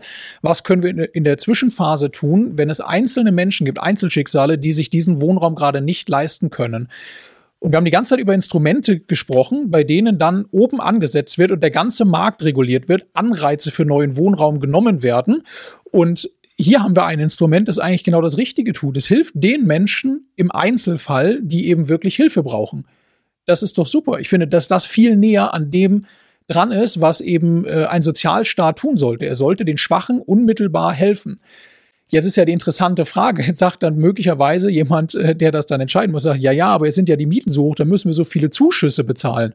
Also erstmal Zuschüsse sind Steuergelder, die werden genau von den Leuten bezahlt, die viel Geld haben, ähm, am Ende weit überdurchschnittlich. Also das zahlen dann schon die richtigen. Aber der, der zweite Punkt ist doch, ähm, dass dann eine interessante Fragestellung auf einmal auf der anderen Seite, bei genau denen, die jetzt die Forderung nach Mietpreisbremse und so weiter stellen, eine interessante Fragestellung entsteht, nämlich, wer muss denn überhaupt wo wohnen? Und muss das jetzt die Wohnung in München Zentrum sein, wenn er oder sie eigentlich dort wirtschaftlich über den eigenen Verhältnissen lebt? Oder ist das vielleicht in diesem Fall, solange er auf Wohngeld angewiesen ist oder sie auf Wohngeld angewiesen ist, in Ordnung, dass er dann nicht direkt im Zentrum lebt? Ja, und ich, das ist die, die, dieser Fragestellung wird ja quasi großflächig aus dem Weg gegangen, indem man oben einmal lang rasieren möchte, indem man die Mieten kappt. Aber ich finde genau das ist eigentlich die Diskussion, die geführt werden muss. Oder die Diskussion ist natürlich auch immer inhaltlich extrem schwierig. Ich sehe es ganz genauso. Also, also ich übertrage es, da geht jetzt jemand hin äh, und sagt, also es wäre schon cool, wenn jeder in Deutschland eine S-Klasse fahren könnte, ne? eine Mercedes S-Klasse Luxusauto. Äh, und, weil, und Fünf-Sterne-Hotels Urlaub machen. Genau, weil das kommt ungefähr eine Wohnung in der Münchner Innenstadt wahrscheinlich gleich, ähm, äh, die, die Mercedes S-Klasse. Und dann nichts anderes ist ja im Prinzip hier der Vorschlag. Geht jemand hin zu Mercedes, sagt, ich bin jetzt der Staat äh, und du bist jetzt Mercedes und du musst jetzt die S-Klasse anbieten auf dem Markt zum Preis von Golf, damit sich die jeder kaufen kann. Sagt hm. Mercedes, danke fürs Gespräch, dann nehme ich nicht mehr teil an diesem Markt. Das ist vollkommen logisch. Also die Frage muss gestellt werden dürfen und äh, deswegen Wohngeld fördert es, dass diese Frage sich gestellt wird. Glaube ich absolut ja. auch. Und ähm, es hört sich ein bisschen technisch an, aber sie fördert quasi ja das, das Subjekt äh, und nicht das Objekt. Also die Immobilie wird reguliert, sondern das Subjekt wird gefördert. Ähm, aus meiner Sicht auch äh, gutes und richtiges Instrument. Ja. Also dürfen Mieten weiter erhöht werden in Deutschland in deinen Augen?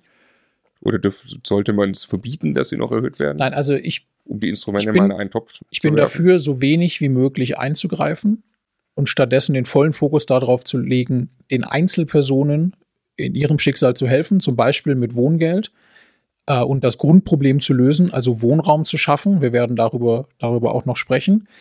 Ähm, ich bin dafür, ansonsten so wenig wie möglich einzugreifen. Ich bin aber absolut dafür, dass Menschen nicht aus ihrer Wohnung durch extrem große Einmalschritte raus modernisiert oder raus mieterhöht werden und dadurch ihren Bezugspunkt im Leben verlieren, äh, weil das schlichtweg äh, eine, eine, also ist ein rechtlicher Begriff, den meine ich jetzt nicht rechtlich, aber eine unzumutbare Härte quasi ist, wie ich das finde. Das ist einfach nicht richtig.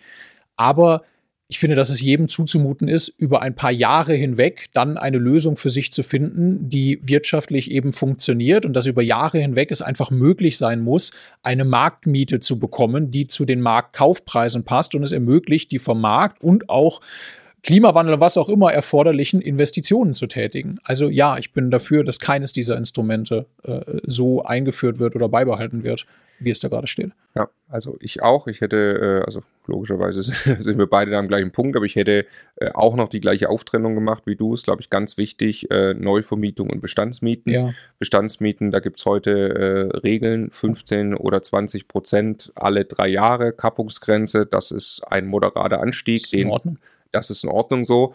Ähm, das jetzt irgendwie aufzuheben, weil wir grundsätzlich sagen, nur freier Markt, nein. Ja, ist gut so, ähm, weil Wohnungen sind ein Zuhause. Nächstes Thema, wollen wir wirklich das Klima retten? Also ja. wollen wir, müssen, ne? wir. müssen wir, ja, genau, glaube ich auch, ist die größte Aufgabe der Gesellschaft in dieser Zeit, dass das passieren muss, ja. ähm, dass äh, diese Frage werfen wir natürlich auf, ganz speziell bezogen auf Immobilien. Warum? Äh, ungefähr ein Drittel des CO2-Ausstoßes kommt aus dem Gebäudesektor. Ähm, ganz wichtig, das sind jetzt nicht einfach die Bestandsimmobilien, aber in Summe aus dem Gebäudesektor. Genau, was in Summe alles passiert im Gebäudesektor, nicht nur die Bestandsimmobilien, aber ähm, es ist auf jeden Fall mehr als aus unseren Autos rauskommt. Mhm. Ja, und das unterschätzt man gerne. Es war ganz interessant, da den Rolf Buch von der Vonovia äh, zuzuhören, der auch weiß, dass er da eine sehr große Verantwortung hat. Ne? Mhm. Mit seinen, wenn die jetzt zusammenfinden, da 600.000 Wohnungen oder so, die er mhm. verantwortet, mhm. hat er eigentlich mit den größten Einzelbeitrag zum, äh, zum Klimaschutz in Deutschland. Ne? Ja. Ähm, genau, deshalb kann man diese Frage stellen. Die Frage stellt sich aber natürlich auch, äh, wer soll das Ganze bezahlen? Kann der private Vermieter das bezahlen? Was kommt da eigentlich äh, auf uns zu? Und ich bezahlen und in die Hand nehmen und umsetzen. Richtig, ist ja auch komplex. Also äh, wissen wir selber mittlerweile ja. aus äh, leidlicher Erfahrung von vielen äh, Projekten, das ist richtig, richtig fett Arbeit. Also eine neue Heizung einbauen, ein Mehrfamilienhaus, äh, dämmen, sonst irgendwas machen, ähm, das ist wirklich aufwendig, ist ein erhebliches finanzielles Risiko. Ja. Äh, da muss man erstmal bereit sein, sowas zu machen. Ne? Und jetzt ist der private Vermieter eben kein kein, kein Bauprofi in aller Regel. Ja, wie gesagt, der durchschnittliche private Vermieter von den 4 Millionen Deutschland hat drei Wohnungen ähm, und äh, soll jetzt einen erheblichen Teil zum Klimaschutz beitragen. Muss der private Vermieter, wir haben das eingangs gesagt, muss. die privaten Vermieter stehen für 12 Millionen Wohnungen in Deutschland. 12 Millionen Wohnungen. Von gesamt 40, genau. Ja, die energetisch modernisiert werden müssen und einen riesengroßen Beitrag zum Klimawandel entweder leisten oder eben nicht leisten, wenn diese Investitionen und also finanzieller Natur und zeitlicher Natur unterbleiben. Ja. ja. Machen wir mal äh, ein ganz konkretes Thema äh, auf, ähm, das Thema Modernisierungsumlage. Das ist ja im Prinzip die Möglichkeit für den privaten Vermieter, ähm, investiert und dann darf er dafür das Ganze auf den Mieter umlegen in Teilen äh, und dafür lohnt sich seine Investition, weil er eine höhere Miete hat. Ne? Das ist ein Anreiz, der geschaffen ist, dass man das machen darf, der eingeschränkt wurde schon jüngst. Also das war mal so, dass man 11 Prozent der Modernisierungskosten umlegen durfte. Also man durfte die Miete erhöhen, die jährliche Kaltmiete um 11 Prozent der getätigten Modernisierungskosten. Nicht irgendwas, sondern wirklich da, wo es um zum Beispiel energetische Modernisierung und so weiter geht. Genau, können wir auch gleich, dann erklär das noch kurz, äh, Unterschied in Standard und Modernisierung.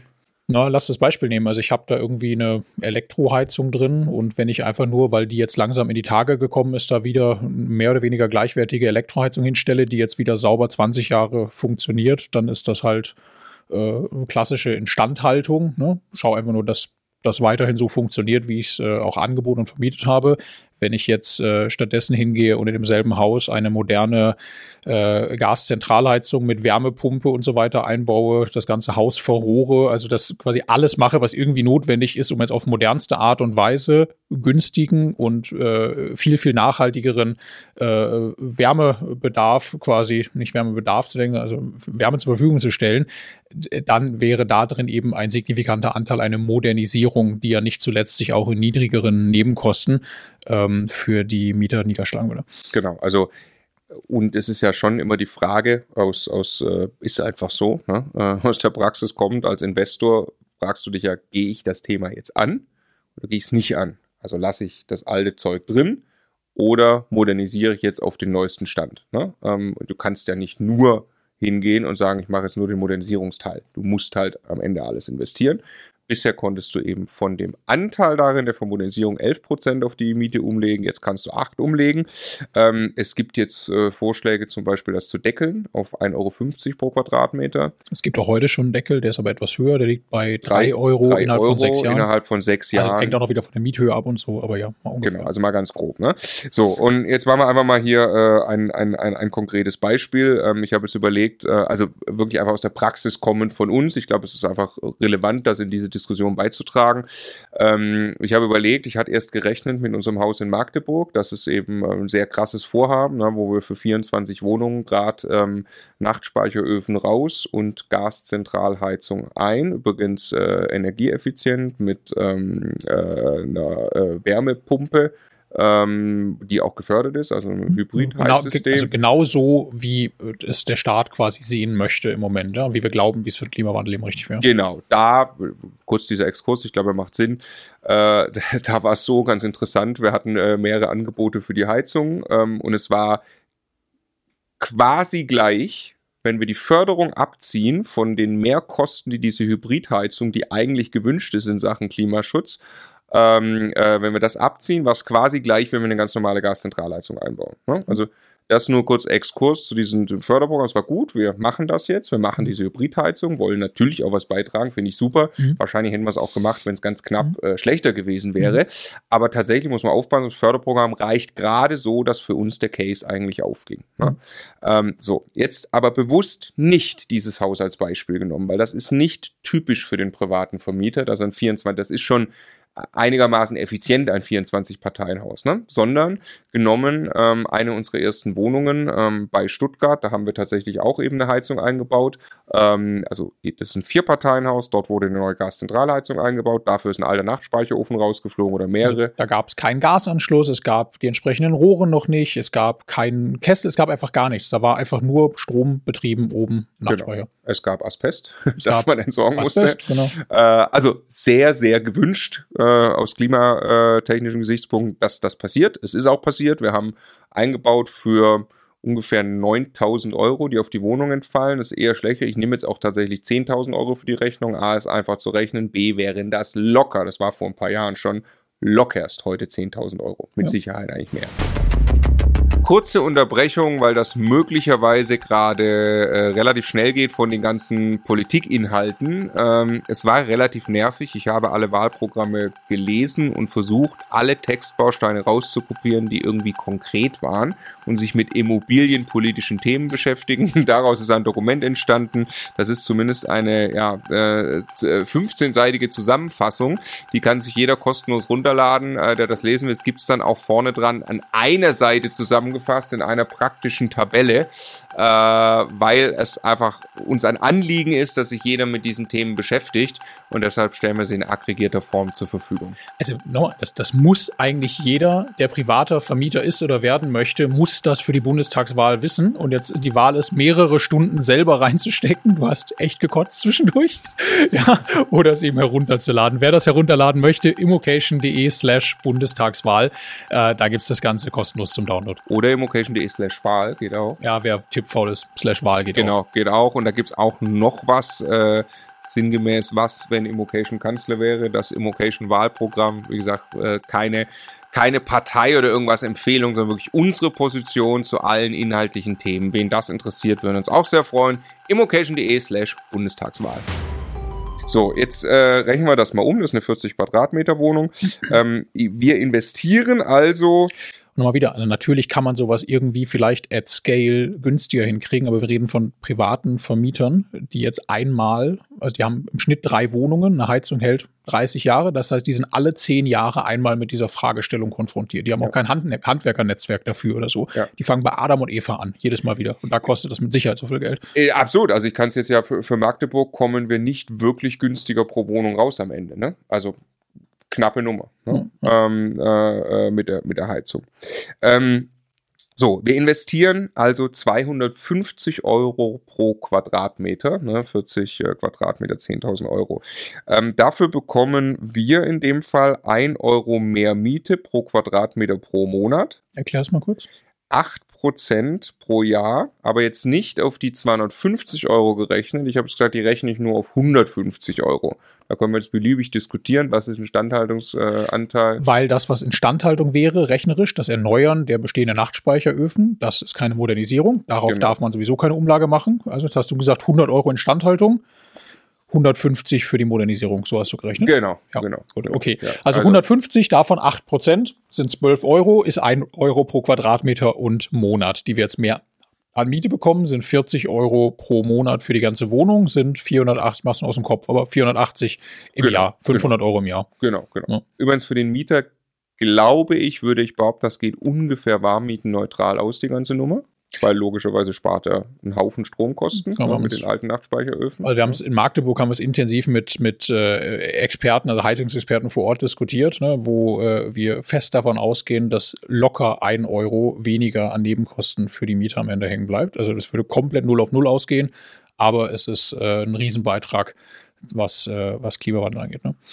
Also, jetzt, ich, ich bleibe mal bei der ganz einfachen Rechnung. Wir kriegen 1 Euro pro Monat mehr und wir haben äh, 250 Euro pro Quadratmeter investiert. Mhm. Das heißt, nach 250 Monaten Mhm. ist für uns diese Heizung amortisiert. Mhm. Das sind 21 Jahre. Komplett außen vor gelassen, dass wir möglicherweise Zinsen oder sowas bezahlen müssen für dieses Geld, ne? Genau. weil wir uns das vielleicht leihen. können es auch von der Steuer absetzen. Das auch außen vor gelassen. Das ist eine sehr, Könnten sehr sie in dem einfache Fall Rechnung. übrigens haben die 15%-Regel verletzt. Also so dramatisch ist die Steuer hier nicht, dass wir hier irgendwie ja. plötzlich in einem Jahr ganz viel absetzen können Ja. oder so. Ne? Ähm, genau. Also 21 Jahre lang Wie fühlt sich das an jetzt?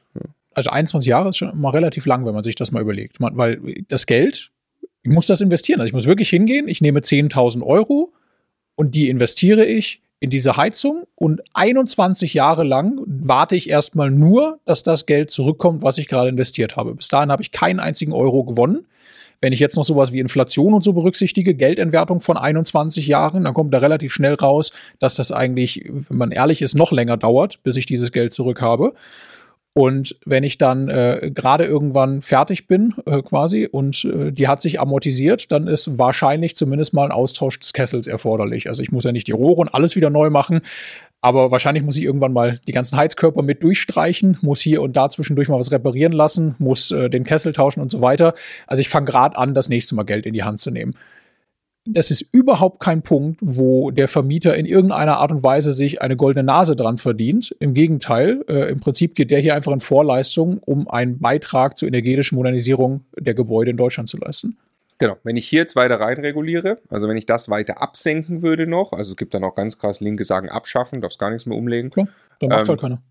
dann macht es Warum halt keiner. denn? Genau, ja. Was, warum Ja. soll ich das tun? Dann bleibt das Asbest, wo es ist. Ne? Ja. Also, Und wenn, wenn ich es wenn ich's limitiere, und sage jetzt, die Heizung hat reingepasst, sonst darfst du jetzt gerade nichts mehr machen, ja klar, dann mache ich halt das Dachfenster darüber nicht. Dann fliegt die ganze Energie oben also, wieder zum Fenster raus. Genau, der, der Punkt, den ich noch mache, es gibt ja jetzt, also im Moment haben wir gesagt, ist das auf drei Euro irgendwie gedeckelt. Also wir haben jetzt bei der Heizung ein Euro umgelegt, jetzt können wir noch was machen und noch was machen. Ähm, jetzt gibt es eben den Vorschlag, das zu deckeln auf 1,50 Euro beispielsweise, führt dann eben genau dazu, dann gibt es halt nur die Heizung.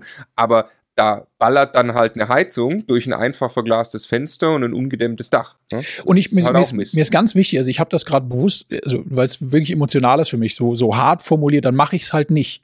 Ich, jeden, der das jetzt kritisieren will, möge, bitte ich mal einmal folgende Perspektive einzunehmen, das ist das eigene Auto oder ich kann, das ist irgendetwas, was demjenigen gehört.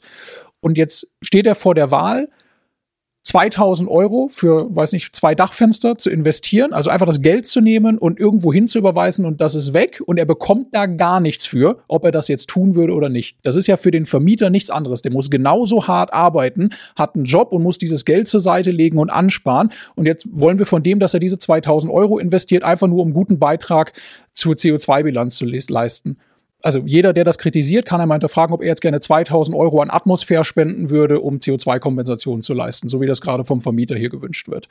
Ich glaube, die allerwenigsten tun das. Und das ist aber überhaupt kein Unterschied. Genau, ich glaube, es geht äh, allen so wie dir oder so wie mir äh, in diesem ah, Ich glaube nicht allen in Deutschland, aber. ja, naja, aber also äh, den allermeisten privaten Vermietern geht ja, es so und deshalb äh, ist tatsächlich die Frage zu stellen, wollen wir wirklich das Klima retten? Weil wenn ich es weiter einschränken. Und das ist halt krass. Also es geht ums Parteiprogramm der Grünen. Und ich musste sagen, ich lese die den, Klimaschutzpartei.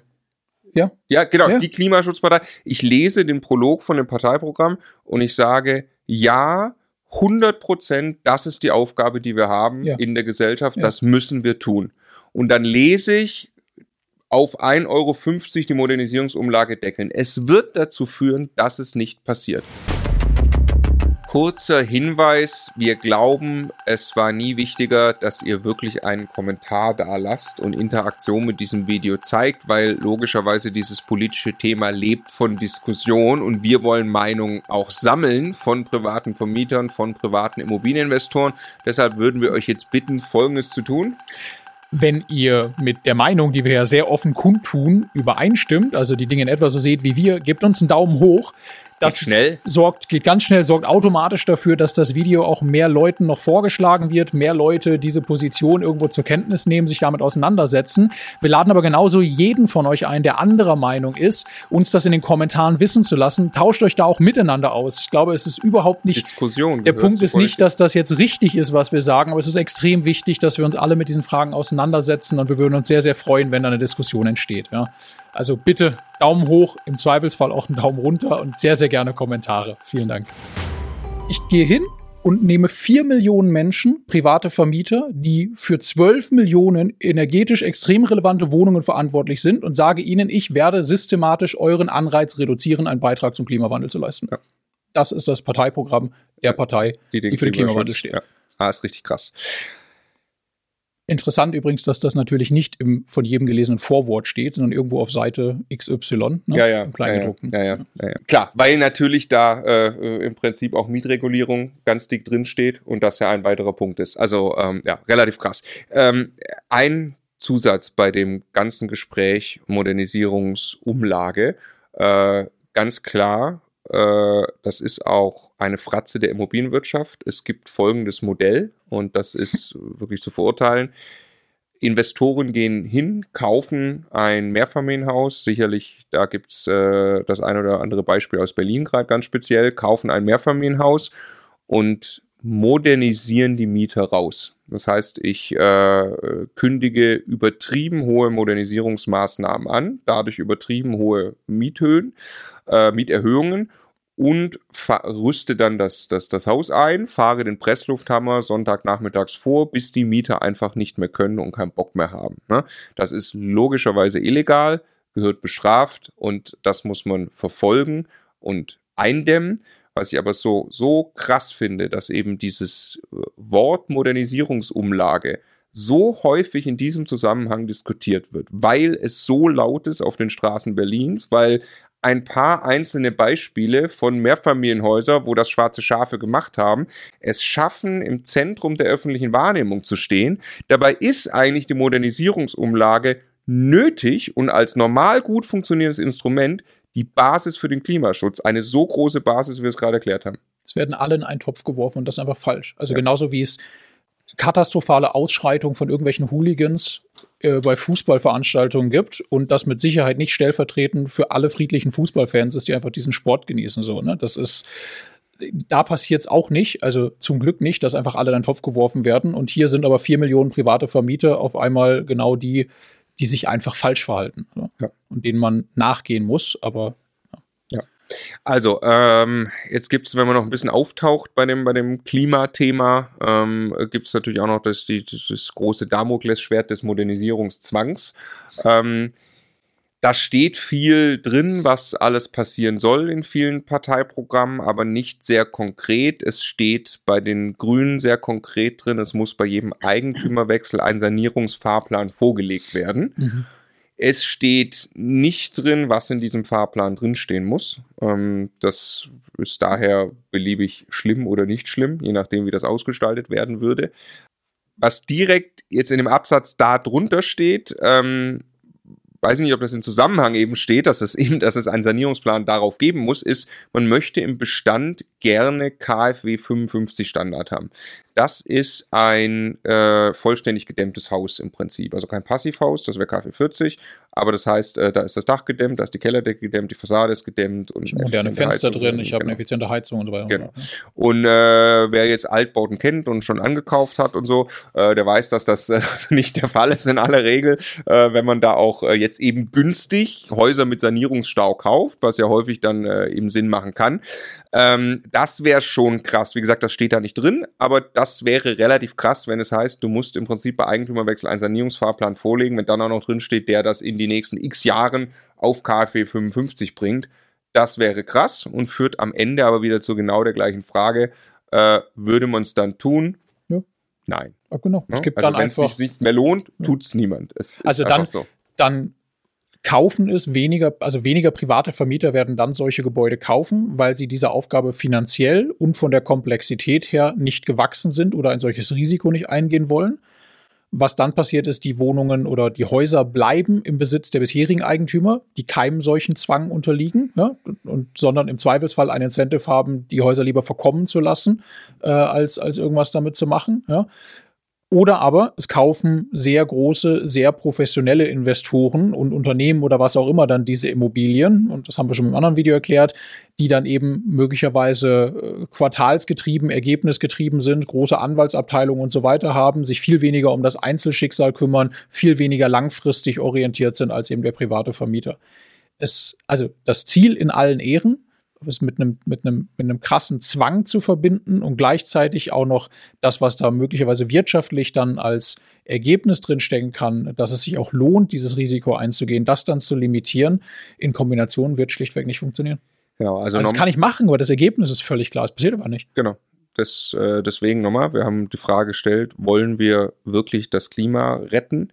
Ähm, weil, also, äh, das hier gibt es ja als einzelnes YouTube-Video, ein langes Podcast-Gespräch. Äh, das YouTube-Video heißt hier so, weil tatsächlich das die Frage ist, die dahinter steht und unsere Antwort darauf ist, also wenn wir das wirklich retten wollen, dann muss die Antwort lauten, so haben wir es auch in dieses äh, Dokument hier geschrieben, mit, mit unserer politischen Position zu den mobilen Themen, ähm, Anreiz statt Zwang. Ja. Zwang löst es nicht. Und jetzt muss man ja auch mal sagen, das Beispiel hatten wir ja gerade gemacht, der Anreiz, das funktioniert wir bauen jetzt eine Gashybridheizung ein in ein 24-Parteien-Haus. Da gibt es für uns einen Anreiz, das zu tun. Es ist knapp. Also mit der Förderung und den heutigen Möglichkeiten, darüber eine Modernisierungsumlage zu machen, ist es knapp. Es ist an der Grenze.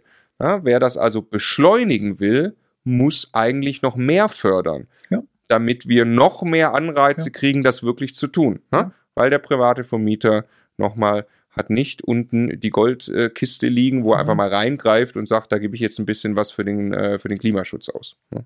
Was ich schaffen muss, ist, dass vier Millionen private Vermieter sich einen Zettel nehmen und eine Rechnung aufmachen. Und da kommt am Ende raus, dass die energetisch und dem Klimawandel förderliche Maßnahme die bessere ist, auch aus der monetären Sicht. Und genau dann wird das flächendeckend passieren und wir erreichen ganz von selbst die Ziele, die wir uns gesteckt haben in diesem Bereich. Genau, gibt auch einen Vorschlag. Ich glaube, SPD, bin ich ganz sicher, äh, CO2-Steuer äh, darüber, das zu lenken. Also, dass im Prinzip ja der Vermieter, dadurch, dass er die CO2-Steuer tragen sollte, ähm, automatisch in die Richtung gebracht wird, er muss was tun, sonst werden, wird er bestraft. Hm. Also auch das ist aus meiner Sicht ein falscher Ansatz, ein Bestrafungsansatz, ja, mhm. äh, weil es ist halt eben heute schon so, bei den Immobilienpreisen, es ist nicht so, dass die Kalkulationen das alles ganz easy hergeben. Ja? Hm. Also wir haben äh, in, in, in, in nochmal Magdeburg, das ist eine, eine C-Lage, da gibt es Leerstandsrisiko, das ist ein unternehmerisch erhebliches Risiko, was wir eingehen. Das ist an der Grenze, dass wir das machen. Da muss auch was rauskommen, sonst geht man das Risiko überhaupt nicht ein. Sonst sagt jemand in C, also C-Lage-Immobilien, wo Mieter sich die Wohnungen aussuchen können, also wo ich tatsächlich mich differenzieren muss und einfach nicht jeden beliebigen Preis nehmen kann, äh, die Immobilien vorkommen als allererstes. Ja. Und wenn ich da auch noch rein bestrafe, kann nicht funktionieren. Dann stellen wir uns jetzt mal die große Frage, wem sollten die Wohnungen in Deutschland gehören? Jetzt äh, haben wir das schon gesagt zu Beginn unseres Gespräches, ähm, was es äh, Podcast vermutlich in voller Länge gibt und äh, hier auf YouTube ein separates Video ist, haben wir schon mal gesagt, wir glauben, äh, natürlich der private Vermieter, dem sollten viele Immobilien in Deutschland gehören, weil das ist ein guter Vermieter mit langfristigen Interessen, der im Dialog mit den Mietern handelt. Dem gehören tatsächlich auch viele Wohnungen heute, äh, paar Mal schon gesagt, nämlich äh, 12 Millionen. Es gibt 22 Millionen Mietswohnungen und 40 Millionen insgesamt äh, Haushalte, glaube ich. Ähm, und jetzt stellen wir uns mal die Frage, sollte äh, vielleicht der Staat Vermieter sein? Die stellt sich nämlich vor diesen ganzen Themen Vorkaufsrecht stärken, also sowas äh, gibt sowas wie Milieuschutz, wo äh, mittlerweile die Städte eine Möglichkeit haben, die Immobilien zu kaufen, bevor sie ein privater Investor kauft. Äh, sollte man Deutsche Wohnen und Co. enteignen? Dahinter steht ja auch die Frage, ist der Staat der bessere Vermieter? Äh, wir können über Baugenossenschaften mal reden, sozialen Wohnungsbau, es passt alles in das Thema rein. Ähm, ich fange jetzt mal an mit der Frage, eben sollte der Staat der Vermieter sein? Um dann die Frage zu beantworten, wem sollten die Wohnungen in Deutschland gehören? Fangen wir im Start an. Äh, kurz zur Einladung, in den 2000er Jahren wurde sehr viel privatisiert. Also da hat der Staat gesagt, ja, äh, das ist nicht so cool äh, mit den Wohnungen. Da gab es auch eine Menge Leerstand und äh, dann haben das, das ist heute Aufgang in Vonovia und Co. Ne? Und, und, in Summe habe ich eher so gewirtschaftet, dass ich gerade Geld auf dem Konto brauche, als auch noch die Verantwortung als Vermieter für genau. die Instandhaltung zu haben. Genau, genau. Also äh, schwingt natürlich schon ein bisschen Meinung mit bei uns. Äh, heute, ja, äh, heute gehören knapp 10% aller Mietwohnungen dem Staat beziehungsweise den Kommunen. Mhm. Ähm, so, mehr davon? Also kann der Staat, sollte der Staat mehr Vermieter sein? Also, das kann man jetzt mal auf eine beliebige Ebene heben. Kann der Staat eine solche Aufgabe besser erfüllen als die Privatwirtschaft? Also kann er sie inhaltlich besser erfüllen oder kann er dieses Problem großer äh, Mietsteigerungen oder Miethöhen oder sowas lösen? Oder den Bau noch verantworten? Ich bin felsenfest davon überzeugt, dass privatwirtschaftlich handelnde Personen oder Zusammenschlüsse von Personen, inklusive auch Genossenschaften und so weiter, immer effizienter arbeiten und durch vernünftige Anreize, äh, auch finanzieller Natur, äh, besser darin sind, solche Ziele zu erreichen als der Staat wenn man es jetzt ganz groß spinnt, ne, dann kommt man irgendwann bei, bei Dingen eben wie äh, Kommunismus an. Und äh, man, das letzte Mal, dass der Staat äh, in, in, in der deutschen Historie in großem Stil in der Verantwortung war für den Wohnungsmarkt, das war in der DDR. Das war jetzt kein Paradebeispiel für hervorragend und nachhaltig instand gehaltenen Wohnraum, was, was was da dann rausgekommen ist. Ne? Ich habe meine Schwiegereltern gefragt, die kommen aus Jena, die haben ja. halt DDR äh, erlebt, äh, nur um das äh, kurze Geschichte zu erzählen. Äh, die haben gesagt, es war so, du hast bis hingekommen, hast gesagt, ich bräuchte eigentlich eine größere Wohnung. Ähm, also da hat, ähm, die haben getrennt gewohnt, äh, quasi Mann und Frau, ja. äh, noch zu Hause bei den Eltern. Ja, wir hätten gerne eine Wohnung. Seid ihr verheiratet? Äh, nee, dann geht das nicht. Okay, kommt wieder, wenn ihr verheiratet seid. Am besten habt ihr auch noch ein Kind. Äh, dann kommst du quasi irgendwann verheiratet und mit Kind. Dann wurdest du so. Und die hatten ein bisschen Glück. Die waren bei einer großen Firma bei Zeiss. Da ging das mal so. Ne? Die Zeiss-Mitarbeiter, die haben schneller mal eine Wohnung zugeteilt bekommen und so. Äh, typischerweise waren die Toiletten äh, äh, auf dem Gang. Teilweise haben sich drei drei Wohnungen eine Toilette geteilt. Ja? Ähm, richtig, richtig krass. Und äh, dann hatten sie irgendwann ähm, selber Wohnraum, ich glaube dann ein eigenes Haus. Und dann kam relativ schnell der Staat auf die Idee von Quadratmeter und hm, und ja, da könnte man auf jeden Fall noch eine weitere Person unterbringen in diesem Haushalt. Und dann meldet sich quasi der Staat und sagt, also hier, wir äh, stecken jetzt übrigens noch äh, eine weitere Person in euren Haushalt rein. Ne? Muss man mhm. ja vorstellen. Also zu diesen Zuständen hat das geführt, ne, äh, wo der Staat da Vermieter war. Aber äh, ich hatte dich unterbrochen. Ja, also was auch Planwirtschaft und so. Also die, die, es gibt unendlich viele Beispiele und das, dass der Staat versucht, zentral Bedarf zu verstehen und dieses Problem zentral zu lösen und dann äh, quasi das Managen eines solchen Bestandes zu übernehmen und das besser macht als die Privatwirtschaft, äh, da bin ich ich schlichtweg von überzeugt, dass das nicht der Fall ist und dass der Staat das nicht besser kann. Jetzt bleibt ja die Frage, kann der Staat denn nicht trotzdem, einfach weil er auf Gewinn und so weiter verzichtet und auf äh, Marge und so verzichtet, kann er dann nicht den Wohnraum einfach günstiger zur Verfügung stellen? Und also klar, er kann vielleicht ein ganz kleines bisschen günstiger sein, nämlich das, was beim privaten Vermieter am Ende wirklich irgendwie als Vermögenszuwachs hängen bleibt. Äh, ja. Ich habe ich hab, ich hab, ich hab im Podcast, ich glaube, der äh ich glaube, Professor Dr. Voglen, ich glaube, es ist Professor Dr. Volkswirt, hat ähm, das, äh, sich das angeschaut. Der Staat ist tatsächlich nicht effizienter. Er kann das nicht weitergeben. Ist auch relativ logisch, ähm, weil ein, ein gewinnorientiertes Unternehmen ist im Prinzip das gleiche, wenn du es auf eine Einzelperson beziehst, ähm, äh, im, im, quasi im großen Stil an dem Kommunismus. Wenn du einfach sagst, äh, Leistung lohnt sich nicht mehr, was de facto einfach der Fall ist in staatlichen Strukturen. Ja. Ein Beamter, dort lohnt sich Leistung nicht wirklich. Nicht despektierlich gemeint, aber erstmal von der von der, äh, von der Grundlage her. führt in der Tendenz dazu, dass du sagst, okay, dann optimiere ich mich selbst und werde fauler, weil die einzige Möglichkeit, mich zu optimieren, ist eigentlich noch fauler zu werden, weil mehr Geld verdienen kann ich ja irgendwie nicht. Ne? Ich glaube, es ist so die ja, ich glaube, es ist nicht fair, den vielen, vielen hervorragenden Beamten in allen möglichen Rollen, dass wir sagen, sie haben einen Anreiz, fauler zu werden. Ja, nee, nee ja, okay, aber, aber also du, du weißt, was ich meine, ne? Ja. Wenn, wenn ich also äh, eine, eine staatliche Struktur, die nicht oder irgendeine, nimm, nimm mal nicht Beamte ja. und, und eine, eine Struktur, die grundsätzlich nicht gewinnorientiert ist, da kann ich mich eigentlich nur in der Zeit optimieren. Und daher faul, ne? Kurze Unterbrechung, weil das möglicherweise gerade äh, relativ schnell geht von den ganzen Politikinhalten. Ähm, es war relativ nervig. Ich habe alle Wahlprogramme gelesen und versucht, alle Textbausteine rauszukopieren, die irgendwie konkret waren und sich mit immobilienpolitischen Themen beschäftigen. Daraus ist ein Dokument entstanden. Das ist zumindest eine ja, äh, 15-seitige Zusammenfassung.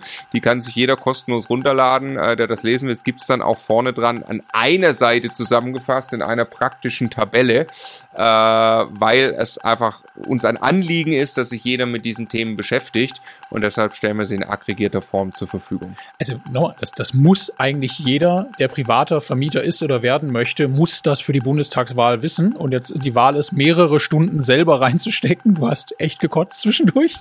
ja, oder es eben herunterzuladen. Wer das herunterladen möchte, immocation.de slash Bundestagswahl. Äh, da es das Ganze kostenlos zum Download. Oder oder immocation.de slash Wahl geht auch. Ja, wer tippfaul ist, slash Wahl geht genau, auch. Genau, geht auch. Und da gibt es auch noch was, äh, sinngemäß was, wenn Immocation Kanzler wäre, das Immocation Wahlprogramm, wie gesagt, äh, keine keine Partei oder irgendwas Empfehlung, sondern wirklich unsere Position zu allen inhaltlichen Themen. Wen das interessiert, würden uns auch sehr freuen. immocation.de slash Bundestagswahl. Und äh, Strukturen, die gewinnorientiert sind, die sorgen dafür, dass die Dinge möglichst effizient werden, weil das belohnt ist. Und deshalb ist es auch tatsächlich so, dass äh, äh, staatlich geführte äh, Immobilien am Ende nicht irgendwo Geld übrig haben, was sie den Mieter weitergeben können. Das gleicht sich quasi ungefähr aus. Ne? Also der, der, der Gewinnorientierte, der kann halt ein bisschen Rendite mitnehmen ähm, und der Staat kann vielleicht, der, der Staat ist ineffizienter, ähm, aber die Miete wird auf jeden Fall nicht günstiger. Ne? Oder die Immobilie wird schlechter instand gehalten.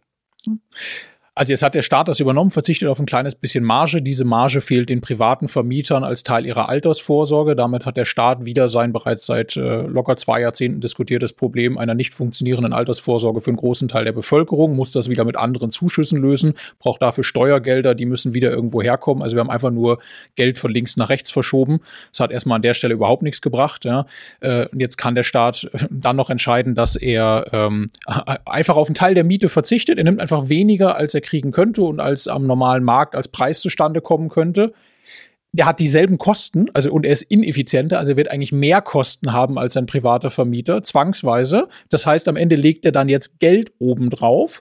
Und wenn er Geld obendrauf legt, der Staat hat kein eigenes Geld, kann es nur aus Steuergeldern kommen. Also am Ende zahlen wir es, wir zahlen es doch wieder nur alle. Also es ist einfach nur eine Subventionierung von Wohnraum, der jetzt ein paar Leuten per Order des Staates zur Verfügung gestellt wird, der jetzt etwas günstiger ist, finanziert durch diejenigen, die halt gerade die Steuern bezahlen. So. Das ist dann quasi kann, jetzt passiert. Genau, kann man, kann man ja noch ein äh, bisschen konkreter formulieren. Zwischen, ich entschuldige mich nochmal bei allen Beamten. Ja, es gibt hervorragend arbeitende Beamten, ähm, die ich auch kenne. Ähm, aber äh, Deutsche Wohnen und Co. enteignen. Ne? Dort ist es ja so ein bisschen äh, wirklich dann auf die Spitze getrieben. Also wenn man jetzt wirklich hergeht und sagt, okay, der Staat übernimmt diese, genau diese Immobilien einfach. Der enteignet jetzt und muss die bezahlen, hat dann irgendwie diese Immobilien. Äh, da gibt es zwei Möglichkeiten. Entweder er bezahlt einen fairen Preis bei der Enteignung, dann ist zumindest so, dass kein Vermögen vernichtet wurde für die Aktionäre oder so. Oder er sagt, äh, ich, ich zahle den Preis gar nicht, enteigne einfach. Dann wird einfach Leuten das Geld geklaut. Das ist nichts anderes wie ne, einem Aktionär wird das Geld geklaut, der heute Monovia-Aktionär ist. Ähm, wenn er aber sagt, okay, ich zahle den fairen Preis und ich hole mir die Immobilien, das ist ja auch ein Instrument, was, was, äh, was hier eben drin steht über Vorkaufsrechte oder so, was gestärkt werden könnte. Ähm, dann ist quasi diese, die, die Mieter, die zufällig in der Immobilie wohnen, die kriegen die günstigere Miete. Das heißt, die kriegen eigentlich von allen, die Steuern zahlen, kriegen die zufällig das umverteilt. Ja, die haben jetzt halt Glück gehabt. Die haben einfach Glück gehabt. Genau. Das ist krass. Und wer auch immer als Teil seiner Altersvorsorge irgendetwas mit Aktien hatte, äh, wo die Vonovia zum Beispiel dann mit drin war, der hat jetzt halt gerade Pech gehabt. Der hat jetzt einen Teil seiner Altersvorsorge abgegeben, damit jemand anders jetzt im Hier und Jetzt weniger Miete bezahlt. Weiß ich nicht, wo das, wo das fair ist. Inklusive der ganzen Rechtsunsicherheit, die damit wieder verbunden ist, was das bedeutet für das Vertrauen in den Aktienmarkt und so weiter und so fort. Also, äh, mal, gehen wir ein bisschen durch die Themen, nochmal kurz Vorkaufsrecht erklärt. Möchtest du es einmal erklären, was es, äh, was es ist?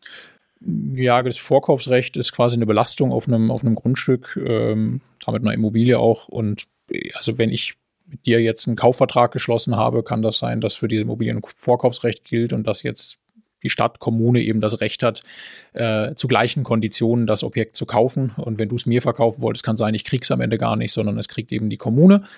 Ähm, muss dann auch das Geld bezahlen natürlich dafür. Ne? Ähm, natürlich aus Steuergeldern.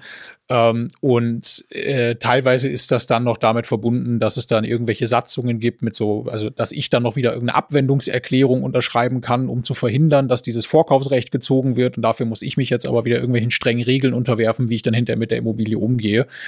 Ja, das ist erstmal Vorkaufsrecht, ja. Genau. Und das ist also ein Instrument zur Mehrverstaatlichung von Wohnraum. Ne? Ähm, muss einfach klar sein. Trifft auch tatsächlich den, den privaten Immobilieninvestor, merkt man einfach. Also ist uns auch schon mehrfach passiert. Wir mhm. wollten Immobilien kaufen, dann geht man zum Notar und äh, bevor wirklich der Kauf vollzogen wird, fragt der Notar noch einmal die Stadt, hier willst du dein Vorkaufsrecht ausüben ähm, und äh, äh, dann kann die Stadt quasi die Immobilie wegschnappen. Mhm. je weiter ich das ausweite, je öfter, also je mehr ich Milieuschutzgebiete einführe, wo Vorkaufsrecht grundsätzlich gilt oder so, äh, habe ich ein Instrument an der Hand, äh, den Staat mehr zum Vermieter zu machen oder aber äh, bei jeder Transaktion irgendwelche neuen hm, Regeln einzuführen. Haben wir auch erlebt. Umwege, ja. äh, was jetzt alles dann auf einmal nicht mehr möglich ist mit den bekannten Konsequenzen. Kurzer Hinweis, wir glauben, es war nie wichtiger, dass ihr wirklich einen Kommentar da lasst und Interaktion mit diesem Video zeigt, weil logischerweise dieses politische Thema lebt von Diskussion und wir wollen Meinungen auch sammeln von privaten Vermietern, von privaten Immobilieninvestoren. Deshalb würden wir euch jetzt bitten, Folgendes zu tun. Wenn ihr mit der Meinung, die wir ja sehr offen kundtun, übereinstimmt, also die Dinge in etwa so seht wie wir, gebt uns einen Daumen hoch.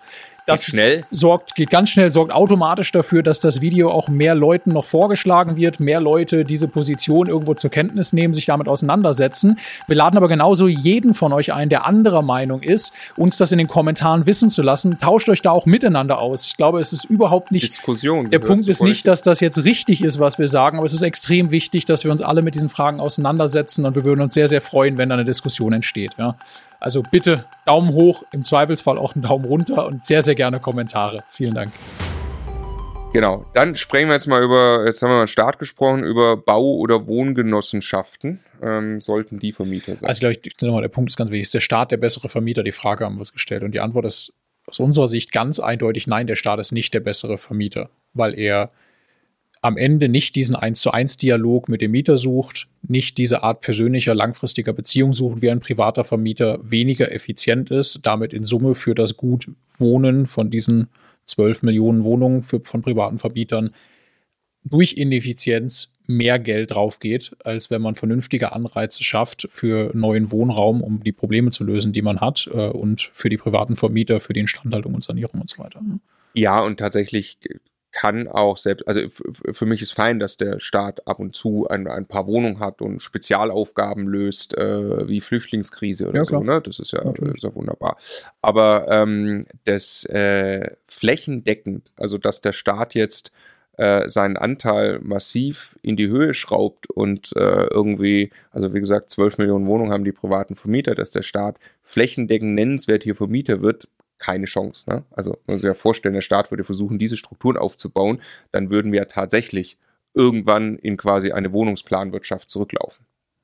Also es gibt ja ein paar sehr bekannte Leuchtturmprojekte, wie erfolgreich der Staat zum Beispiel auch beim, beim, Neu, Bauen, beim ja. Neubau ist, also Flughäfen, äh, Konzerthäuser und ähnliches. Genau, ja, ja, also genau.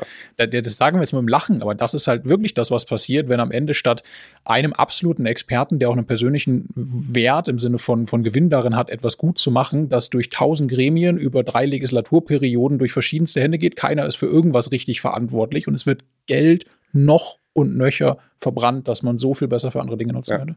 Ja, ich tatsächlich, das ist immer äh, manchmal unbeliebt, je nachdem, wie man es formuliert, aber ich glaube halt einfach, dass Gewinnorientierung echter monetärer Anreiz de facto das einzige ist, was wirklich funktioniert, ja, um richtig Dinge nach vorne zu bringen.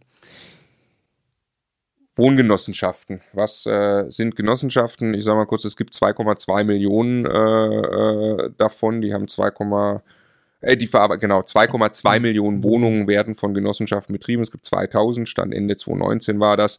Ähm, funktioniert so, dass man quasi in eine Genossenschaft eintritt, man kauft da Anteile und diese Genossenschaft hat äh, den Zweck eben, äh, die soll eben keinen Gewinn erwirtschaften, die soll eben nur günstigen Wohnraum zur Verfügung stellen. Das funktioniert erstmal in sich tatsächlich. Ähm, Genossenschaften haben auch Steuervorteile. Mhm. Ähm, das heißt, die können günstigen Wohnraum zur Verfügung stellen. Genau, und es ist tatsächlich ein super Modell. Also es gibt es hier in München relativ häufig. Es ist dann gerade in den Märkten, die angespannt sind, oft so, dass man eben genau solchen Genossenschaften nicht einfach so beitreten kann, sondern da hat man viel Glück, wenn da die Großeltern schon Mitglied waren und die Eltern und dass man deshalb dann selber da irgendwie Mitglied sein kann. Dann kann man da prinzipiell günstigen Wohnraum kriegen, muss sich aber auch ein Stück, also es hat ein kleines bisschen von dem, was du aus den äh, ehemaligen ähm, Bundesländern im Osten erzählt hast. Also ich kenne mehrere Paare, auch in meinem Freundeskreis, die dann teilweise sehr lange darauf warten müssen, bis sie dann verheiratet sind, ein Kind haben und jetzt offiziell quasi an der Reihe sind. Jetzt dürfen sie dann die Dreizimmerwohnung haben. Ja. Und bis dahin stehen sie vor der Wahl, keine Genossenschaftswohnung zu nehmen wenn sie eine größere Wohnung wollen oder sich mit der kleinen Wohnung zufrieden zu geben, die sie gerade haben. Also ich, an sich ist super so vom, vom Instrument her. Ich glaube, das hat seine Daseinsberechtigung, aber der Weisheit letzter Schluss ist es auch nicht und eben auch keine flächendeckende Lösung. So, ne? Genau, kann flächendeckend nicht lösen. Im Übrigen muss man auch diese Genossenschaftsanteile irgendwie bezahlen können. Also Eigenkapital ja. ist dafür auch nötig. Also es ist auch wieder so, dass äh, die mit der schlechtesten Bonität das eher am schwierigsten haben. Ja, ne? So ein Stück weit ist das ja einfach nur über viele Köpfe verteiltes Eigentum, wo man dann aber äh, Experten hat, die eigentlich die, die fachlichen Aufgaben übernehmen. So, ne? Und, ja. Genau, also es, es ist äh, wunderbar, flächendeckend schwierig und tatsächlich auch träge. Also es ist so, dass Leute ja äh, aus Genossenschaftswohnungen viel weniger ausziehen, weil du hast dann die Jahre gewartet, hast endlich die Drei-Zimmer-Wohnung bekommen, da ziehst du nicht mehr aus und das finde ich ist halt teilweise auch nicht mehr ganz zeitgemäß. Ähm, äh, weil einfach mehr Wandel, Mobilität in der Gesellschaft ist und so. Ja. Äh, dann haben wir noch das Thema sozialer Wohnungsbau, so ein bisschen, wer sollte Vermieter sein in Deutschland, auch dieser Frage untergeordnet, weil, ähm, also ich erkläre es kurz, was es ist. Es bedeutet im Prinzip, dass der, äh, der Staat subventioniert irgendwie den Wohnungsbau, einfach direkt, gibt was dazu, Darlehen, sonst irgendwas. Äh, und dafür gibt es dann eine Mietpreisbindung, in irgendeiner Form quasi eine Regulierung für die Mietpreise, ähm, die dann ich glaube immer, ähm, äh, nur Leuten mit Wohnberechtigungsschein äh, vermietet werden dürfen, die Wohnung. Wohnberechtigungsschein heißt, sind Leute, die eben ähm, ein niedriges Einkommen haben, so dass eben Leute mit niedrigem Einkommen auch an Wohnraum kommen, der bezahlbar ist. Mhm. Genau. Ist tatsächlich so, dass also privatwirtschaftliche Unternehmen oder private Investoren oder private Kleinvermieter ähm, ganz normal auch diese Immobilien kaufen können. Wir haben auch solche Immobilien schon gekauft, die dann auch teilweise noch diese Mietpreisbindung haben. Ähm, ist ein Modell, das grundsätzlich okay ist und funktioniert, solange es sich rechnet. Es ist eigentlich super, weil es eines der ganz wenigen Dinge ist, die wir jetzt in diesem ganzen Gespräch diskutiert haben, wo der Staat aktiv einen Beitrag dazu leistet, weil er das fördert und einen Anreiz schafft, dass neuer Wohnraum entsteht was das Einzige ist, was fehlenden Wohnraum ausgleichen kann. Also deshalb ist das grundsätzlich erstmal super.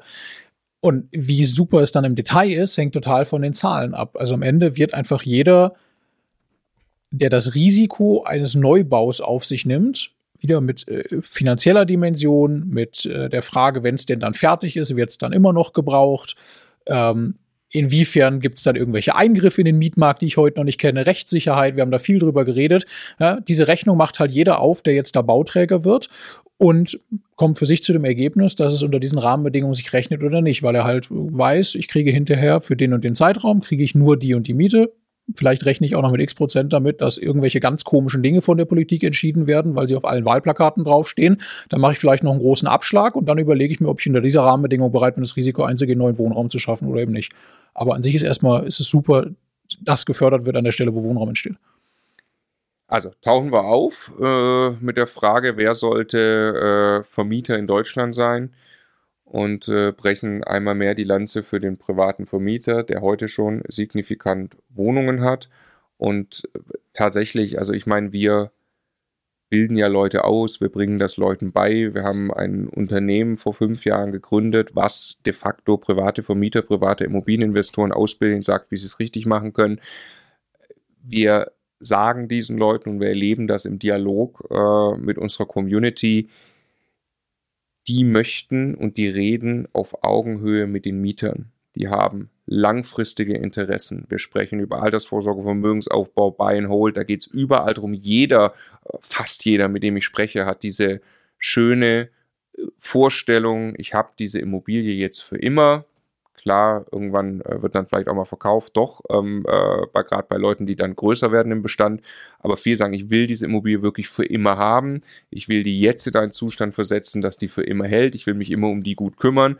Und ich glaube, jeder, der das schon erlebt hat als privater Vermieter, weiß, dass in aller Regel 90, 95 Prozent der Diskussionen, der Probleme, die mit Mieter entstehen, sich lösen lassen durch Dialog und Win-Win-Situationen immer das Beste sind. Und das ist der Alltag eines privaten Vermieters. Der Alltag eines privaten Vermieters ist nicht, den Mieter möglichst zu schröpfen, den letzten Cent Mieterhöhung durchzukriegen oder den letzten Cent bei der Neuvermietung durchzudrücken, weil auch das verursacht sehr viel Stress, sondern lieber äh, 10% unter dem, was maximal möglich wäre. Und dadurch habe ich einen zufriedenen Mieter und dem ich auch guten Wohnraum zur Verfügung stellen kann.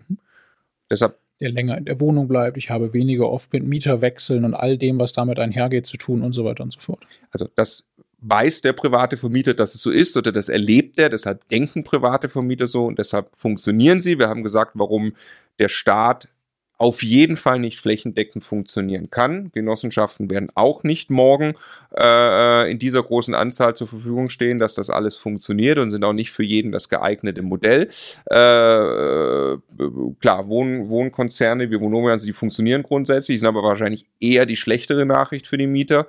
Ähm, und dann haben wir noch eben die, die, die, die Spekulanten mit kurzfristigen Profiten. Äh, das ist mit Sicherheit äh, die schlechteste Form, die es mhm. gibt. Also, wer sollte Vermieter in Deutschland sein? Der private Vermieter. Bitte drängt ihn nicht aus dem Markt durch Regulierung. So, was ist denn jetzt die Lösung für den Wohnungsmangel? Aus unserer Sicht oder die hohen Mieten, die daraus entstehen, was ja irgendwie quasi das ist, woran sich entzündet. Genau, aus unserer Sicht gibt es eine offensichtliche Lösung, die, äh, äh, die wir gleich sagen wollen. Ich glaube, den meisten ist das auch grundsätzlich klar. Wir wollen es ein bisschen auseinandernehmen jetzt ähm, und äh, quasi ein politisches Fazit für uns nochmal ziehen, was da eigentlich gerade los ist in Sachen Wohnungsmangel. Wie gesagt, vollstes Verständnis, Anerkennung dafür, dass wir dieses Problem haben in ein paar deutschen Großstädten mit, aus, äh, mit, mit sehr angespannten äh, Wohnungsmärkten. Und deshalb stelle ich jetzt ähm, die Fragen, äh, ein paar Fragen noch. Ähm, äh, die erste ist, sind, Stefan, private Vermieter zu gierig? Nein, ich glaube nicht. Ich glaube, dass die allermeisten, also die allermeisten privaten Vermieter mal von den vier Millionen, die es gibt, so gut wie gar kein Geld damit verdienen. Äh, es gibt. Gibt auch Studien übrigens. Ja, es gibt ein paar Jahre alt, aber gibt Genau, es gibt Studien dazu, ja. Ähm, ähm, weil sie nicht wissen, wie es geht. Ne? Weil sie nicht, weil sie nicht wissen, wie es geht, äh, zu viel zu teure Preise bezahlt haben und so weiter, teilweise sich da auch haben vergackeiern lassen, so, ja. Ähm, ich, und jetzt, also lass uns über Gier reden, dass ich ein, ein hohes wirtschaftliches Risiko eingehe, viel Geld investiere, viel Zeit investiere, mich einzuarbeiten und dann auch wirklich Vermieter zu sein, eine Immobilie weiterzuentwickeln, instand zu halten, energetisch zu modernisieren und so weiter und dafür dann eine adäquate Rendite bekomme. Das hat für mich nichts mit Gier zu tun, sondern damit, dass ich einen Anreiz habe, das zu tun, was ich gerade tue. Ähm, ganz von selbst sorgt ja der Markt dafür, wenn es da irgendwo überproportional viel Geld zu verdienen gäbe, dass das automatisch dazu führen würde, dass jemand anders bereit ist, dasselbe für weniger Geld zu machen. Also genau dafür gibt es ja diese Marktkräfte. Es würde sich ganz von selbst erledigen, wenn es da irgendwo ganz komische Anreize gäbe. Also nein, äh, in meiner Wahrnehmung überhaupt nicht. Ganz im Gegenteil, private Vermieter sind eben nicht quartalsweise von irgendwelchen Aktionären getrieben äh, oder von der nächsten Wahl, wo sie dann irgendwas vorweisen müssen oder sonst irgendwas, sondern können sehr, sehr langfristige Interessen verfolgen, dass heute in 30 oder heute in 60 Jahren diese Wohnung eben noch immer in einem vernünftigen Zustand ist, gut vermietet ist, damit sie im Alter dann davon eine äh, zusätzliche Rente eben haben und äh, den eigenen Ruhestand irgendwann genießen können. Also nein. Ich äh, möchte mal beziehen auf unsere Community und dann auf uns selbst auch die Frage. Ähm, wenn ich zuhöre, äh, wenn ich gucke, wer in unsere Community in Immobilien investiert, also der private Investor, der jetzt, also private Vermieter gibt es ja viel, viel mehr. Wie gesagt, die meisten davon versuchen das gar nicht als Investition zu sehen. Sie haben es geerbt oder irgendwie, ne? Ähm, aber jetzt wirklich der private Investor äh, im Occasion Community, das sind Leute, die müssen sich brutal anstrengen dass sie das Thema umgesetzt kriegen. Das ist extrem anspruchsvoll, ja. nebenbei zu einem Angestelltenjob oder Unternehmer, wie auch immer, ja. das Thema überhaupt auf die Kette zu kriegen. Ja. Die hängen sich Vollgas rein, weil sie sagen, ich will echt was für mich, meinen Vermögensaufbau, meine Altersvorsorge tun. Und das ist in keinster Art und Weise so, dass die einfach direkt anfangen, Geld zu drucken. Äh, ganz im Gegenteil, sie müssen sich lange strecken, sie müssen lange warten, sie spielen das Long Game, wie wir es immer sagen. Du fängst das jetzt an aber du fährst nicht nächsten Monat Porsche, sondern äh, du fängst das jetzt an und du musst lange warten und dadurch entsteht sowas wie eine finanzielle Zufriedenheit. Es entsteht irgendwann mal sowas wie eine finanzielle Freiheit, das aber in weiter Ferne, aber es sichert dich ab und es äh, wird einiges freisetzen bei dir, glaube ich, an positiven Emotionen, wenn du das jetzt auf die Reise bringst, den Weg. Aber im Hier und Jetzt äh, schlägt es nicht ein auf dem Konto. So. Jetzt stelle ich die Frage für uns selber. Ähm, wir haben ein Projekt bedingungsloses Grundeinkommen, was wir uns durch Cashflow sichern wollen. Also durch ähm, Überschüsse aus äh, Mieteinnahmen? Durch Überschüsse aus Mieteinnahmen. Das heißt, wir arbeiten hart daran, dass wir äh, investieren und Immobilien kaufen, die so viel Überschüsse produzieren, dass sie sogar im Hier und Jetzt uns Geld aufs Konto spülen. Also da, da, da arbeiten wir dran. Ne? Und das geht auch und das passiert auch heute schon. Das bauen wir gerade auf. Ähm, ist das gierig? In meinen Augen nein, äh, weil jetzt muss man mal genau reingucken, was wir da machen wir gehen ein erhebliches unternehmerisches Risiko ein. Weil logischerweise, genau wie du es auch gesagt hast, der Markt reguliert das schon von selbst, können wir jetzt nicht einfach hingehen und kaufen hier in A-Lagen in München die Immobilien, dann regnet das Geld auf unser Konto, würden wir das machen und nur in A-Lagen in München kaufen, dann würde das Geld von unserem Konto abziehen, weil das eben nicht mehr rentabel ist. Wo können wir es machen?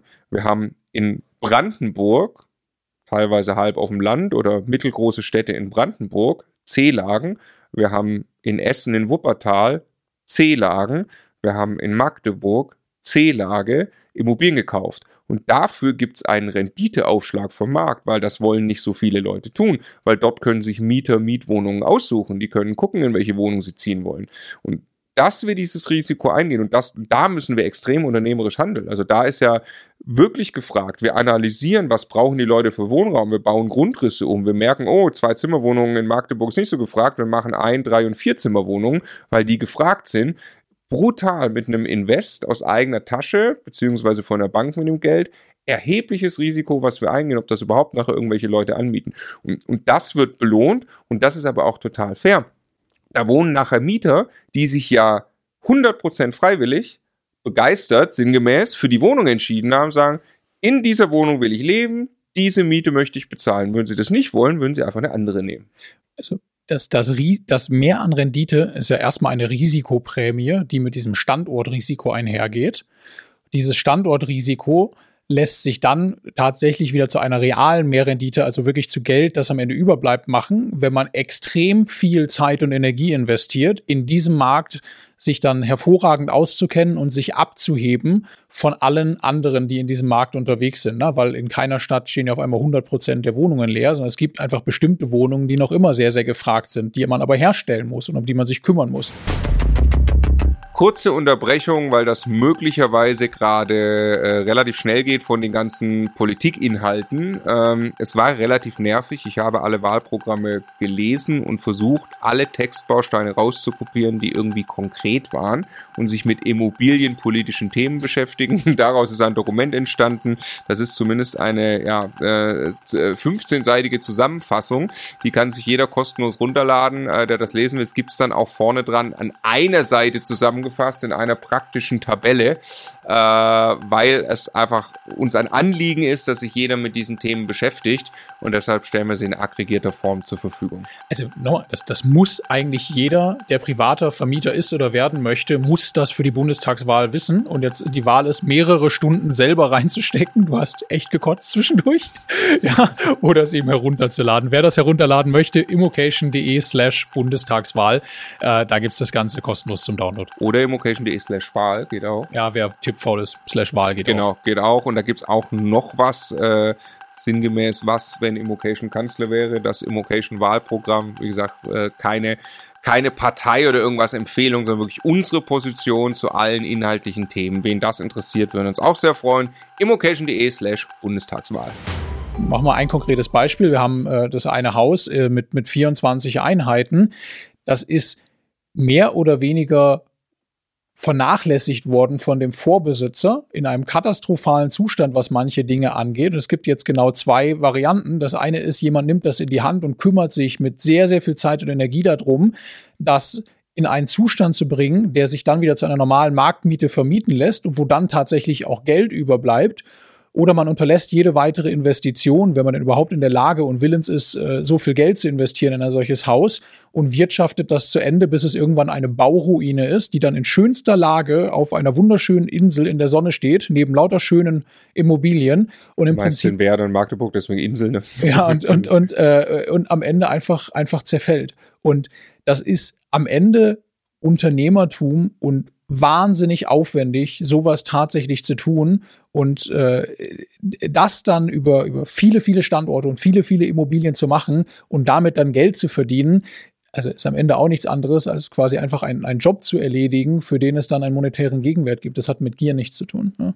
Genau. Und dass das clever ist, was da in 30 Jahren rauskommt, das wissen wir logischerweise auch und deshalb machen wir es. Aber da kann ich exakt sehr gut mitschlafen, dass ja. in 30 Jahren diese Immobilien irgendwann abbezahlt sind ja. und dann das natürlich für uns sich monetär, monetär sehr auszahlt. Dafür gehen wir dieses erhebliche Risiko jetzt ein äh, und schieben, keine Ahnung, 70-Stunden-Wochen, ähm, ja. äh, um uns das aufzubauen. Jetzt gehe ich nochmal zurück zum, zum, zum, ich sag mal, normalen privaten Kleinvermieter, Altersvorsorge, sehr typisch auch in der Vocation Community, äh, der dann einfach jetzt irgendwie im Speckgürtel am B-Standort, der kauft halt wirklich Wohnungen, die sie von selbst abzahlen, wo im Hier und Jetzt nichts übrig bleibt, er auch nichts drauflegen muss. Über 30 Jahre hat er seine Altersvorsorge wunderbar. Der Staat wünscht sich, die Politik wünscht sich ja von uns, dass wir kapitalgedeckte Altersvorsorge selber in irgendeiner Form aufbauen. Das ist tatsächlich kapitalgedeckt, also einfach äh, selber gelöst. Mhm. Also nein, der private Vermieter ist nicht so gierig, ist unsere Antwort. Ähm, ich stelle noch eine andere Frage, die auch so natürlich immer öfter auftaucht in den Medien jetzt gerade. Ist Wohnen in Deutschland zu teuer? Boah. Große Frage. Also ich glaube in weiten Teilen nicht. Also auch äh, im internationalen Vergleich nicht. Ja die Frage ist dann quasi, welcher Anteil meiner Kaufkraft gibt, gibt der Deutsche im Durchschnitt quasi für, sein, für seinen Wohnraum aus. Natürlich ist das in ein paar wenigen Städten, über die wir äh, hinreichend diskutiert haben, ein höherer Anteil des Durchschnittseinkommens, das für Wohnraum ausgegeben wird. Ähm, selbst die sind im internationalen Vergleich noch sehr günstig. Also wenn ich jetzt München oder Berlin mit Paris, London oder New York oder sowas vergleiche, ist das extrem günstig immer noch in Deutschland. Ja. Ähm, und naja, am Ende ist das ja eine persönliche Entscheidung eines jeden, also so hart das ist, diese Aussage, aber eine persönliche Entscheidung eines jeden, wo genau er wohnen möchte, inklusive ob er dann die Wertschätzung dafür hat, direkt in München in Zentrumslage zu leben und für diesen besonderen Luxus, wie für eine S-Klasse, wir haben auch das Beispiel gemacht, bereit ist eben dann deutlich mehr Geld zu bezahlen. Also eine S-Klasse kostet auch einen größeren Anteil meines Einkommens, als wenn ich sage, naja, also es geht mir um Fortbewegung und da passt der Golf. Das, was halt der Luxusstandard oder die Ausstattung ist bei einem Auto, ist bei der Immobilie nun mal die Lage, weil also vier Wände und Fenster und ein Dach haben sie alle. Also da geht es nicht um die Ausstattung. Ja. Und äh, also nein, ich glaube im, im Großen und Ganzen äh, nicht. Nein. Also ich äh, würde sagen, in den angespannten Märkten ist das schon sehr teuer. Ob zu teuer, weiß ich nicht. Wie gesagt, sage ich auch internationaler Vergleich. Das ist tatsächlich in London ist auch teuer. Ne? Ähm, äh, der für mich ist nochmal der, der, der Zusammenhang ganz wichtig zwischen Kaufpreisen und Mietpreisen. Also noch teurer ist es sinngemäß, in München eine Wohnung zu kaufen durch Instrumente wie die Mietpreisbremse und so, hört sich komisch an, ne? aber sind die Mieten noch eigentlich zu niedrig im Vergleich zu diesen Kaufpreisen. Das ist tatsächlich künstlich so, niedrig. Kün künstlich niedrig gehalten. Ne? Ähm, und äh, den Zusammenhang muss man einfach akzeptieren. Also das ist halt einfach so. Ne? Eine S-Klasse kostet Geld ja. und eine Wohnung in München kostet so viel Geld und das hat äh, der Markt erzeugt. Und äh, ja, das einzige Problem und jetzt äh, die einzige Lösung, und jetzt kommen wir auf die Lösung, ähm, äh, ist logischerweise mehr Wohnraum. Äh, vielleicht möchtest du, äh, so hast du es letzte Woche, wie ich finde, extrem treffend äh, erklärt im Auto, wo wir diskutiert haben, die Reise nach Jerusalem einmal erklären. Ja, ich weiß nicht, ob das politisch noch korrekt ist, irgendwie von der Reise nach Jerusalem zu reden, aber ja, ich kenne es von ja. Kindergeburtstagen einfach ja. noch. Wir können es da irgendwie nennen, aber also wenn ich, wenn ich elf Stühle habe und zwölf Leute, und dann geht die Musik aus und diese zwölf Leute sollen sich hinsetzen. Dann sitzt traditionell bei diesem Spiel ein Kind auf dem Schoß von einem anderen. In der Praxis würde das bedeuten, da zieht eine zweite Familie in eine Wohnung ein. Ja? Also ich habe einen Stuhl zu wenig und ich kann jetzt alles machen. Ich kann jetzt äh, die Stühle anmalen, ich kann jetzt äh, bestimmte Preise an die Stühle dran schreiben, ich kann regulieren, wer wo einziehen, aber es ändert alles nichts. Ich habe zwölf Leute und elf Stühle. Das Einzige, was hilft, dass die zwölfte Person sitzen, respektive wohnen kann, ist ein zwölfter Stuhl. Das Einzige. Alles andere ist Rumdoktoren an Symptomen. Das heißt, der einzige Anreiz, den es wirklich braucht, um das Problem zu lösen, ist sinngemäß dem Tischler oder dem Schreiner, ich weiß nicht, wer von beiden es dann lieber macht, einen Anreiz zu geben, einen zwölften Stuhl herzustellen und den dahin zu stellen. Und in dem Moment löst sich alles andere ganz von alleine.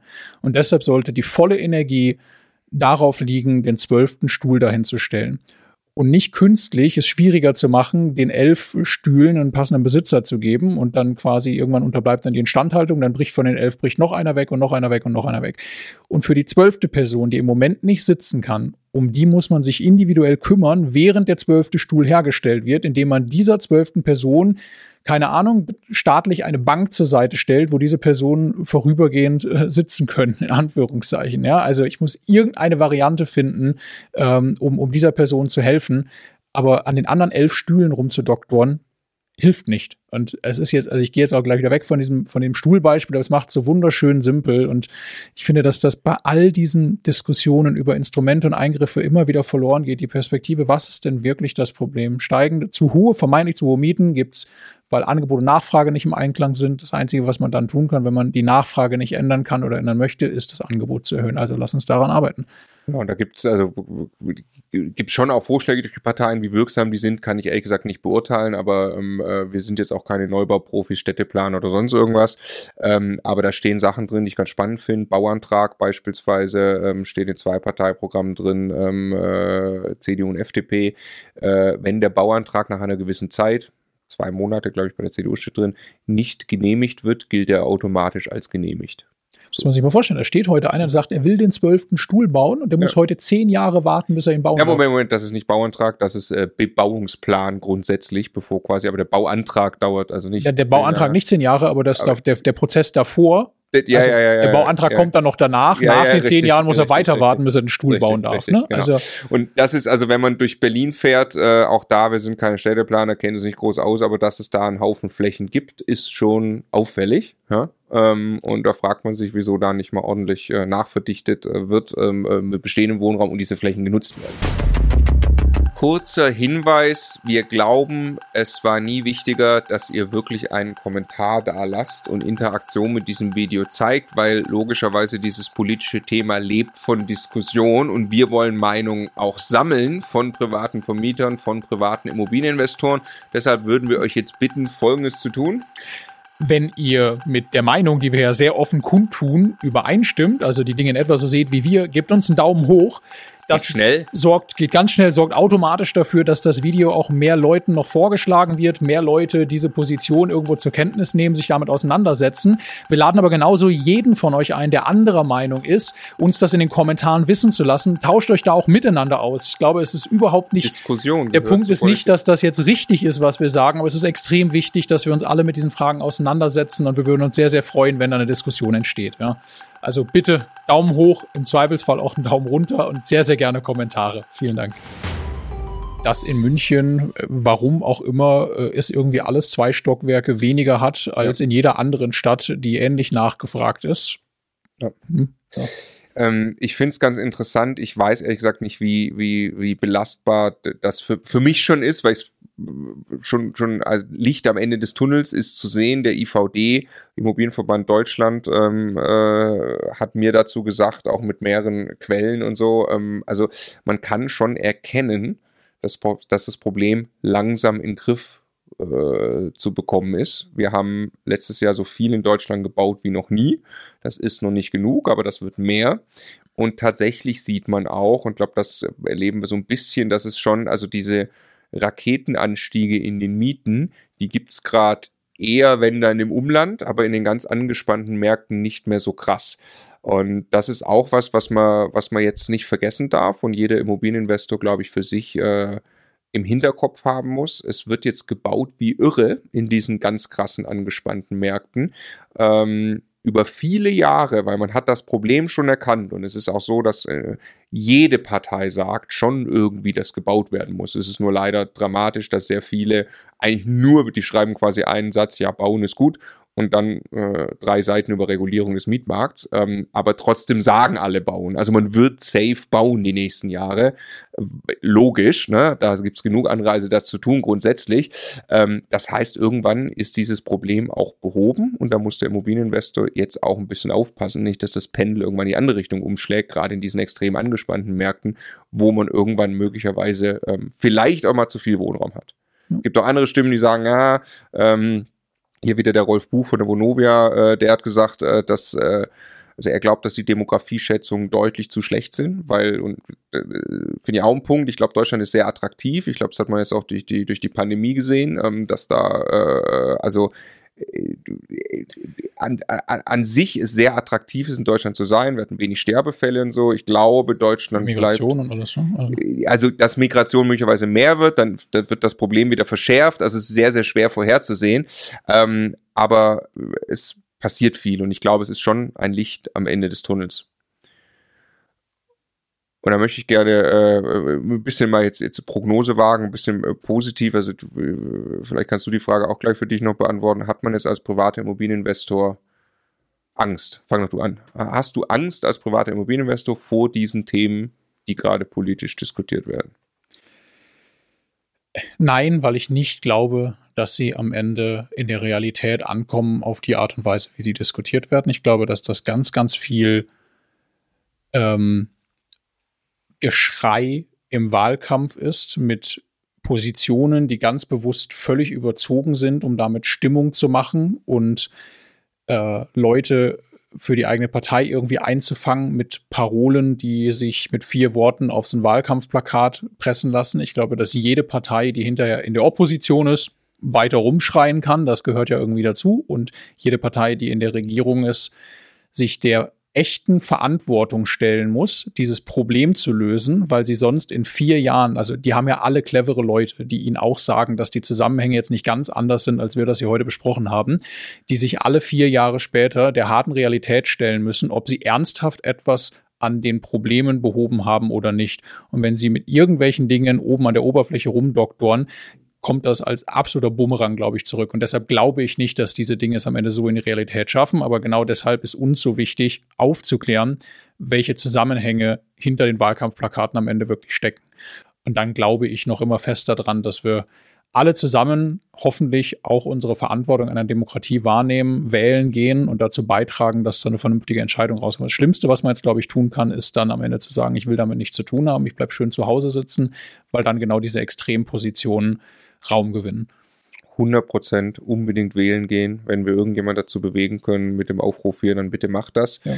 Ähm, ich, äh, wenn wir auch nur ein Prozent oder irgendwas beitragen können zu dem Ganzen, was passiert, ähm, äh, dass äh, private Vermieter wissen, was das bedeutet, fände ich es großartig.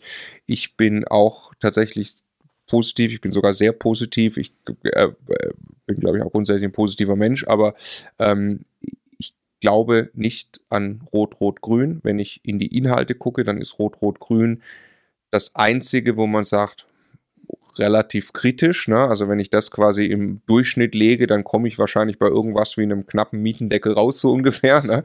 ähm, äh, was schon relativ krass wäre. Ähm, ich glaube nicht, dass das passiert und äh, selbst wenn, ähm, reden wir tatsächlich über angespannte Wohnungsmärkte. Wenn ich mir jetzt wieder angucke, was machen die Leute in der Immocation Community, ich glaube, die allermeisten sind in B-Lagen unterwegs.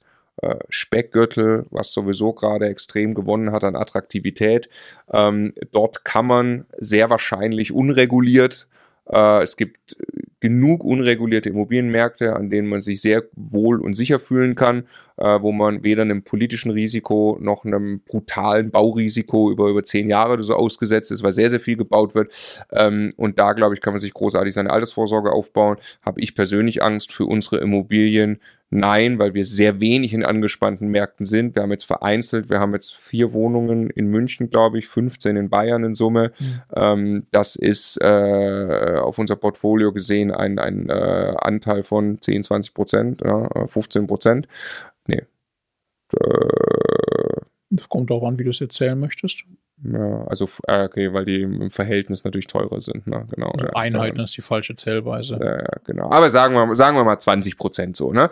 Wo ich sage, okay, das äh, finde ich gut, ich fühle mich mit diesen Lagen wohl, aber grundsätzlich ist nicht der Großteil des Portfolios da und deshalb äh, habe ich persönlich keine Sorge und ich glaube, dass Wohnen sogar in der Wahrnehmung an Attraktivität, an Wichtigkeit gewonnen hat durch die ganze Pandemiesituation. Ja?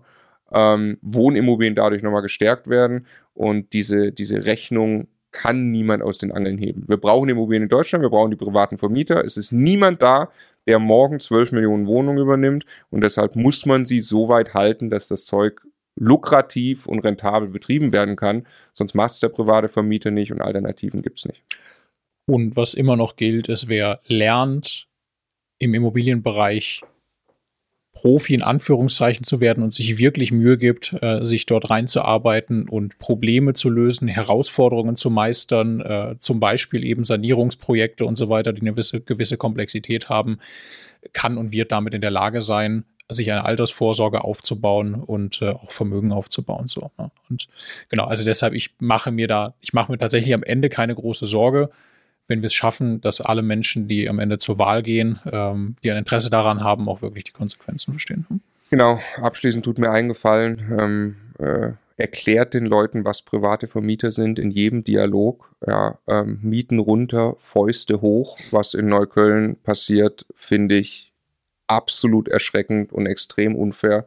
Trifft mich persönlich, freue mich, dass wir ein bisschen die Stimme erheben dürfen jetzt auch. Ähm, bitte helft uns dabei und äh, dann äh, schauen wir mal, was im September passiert.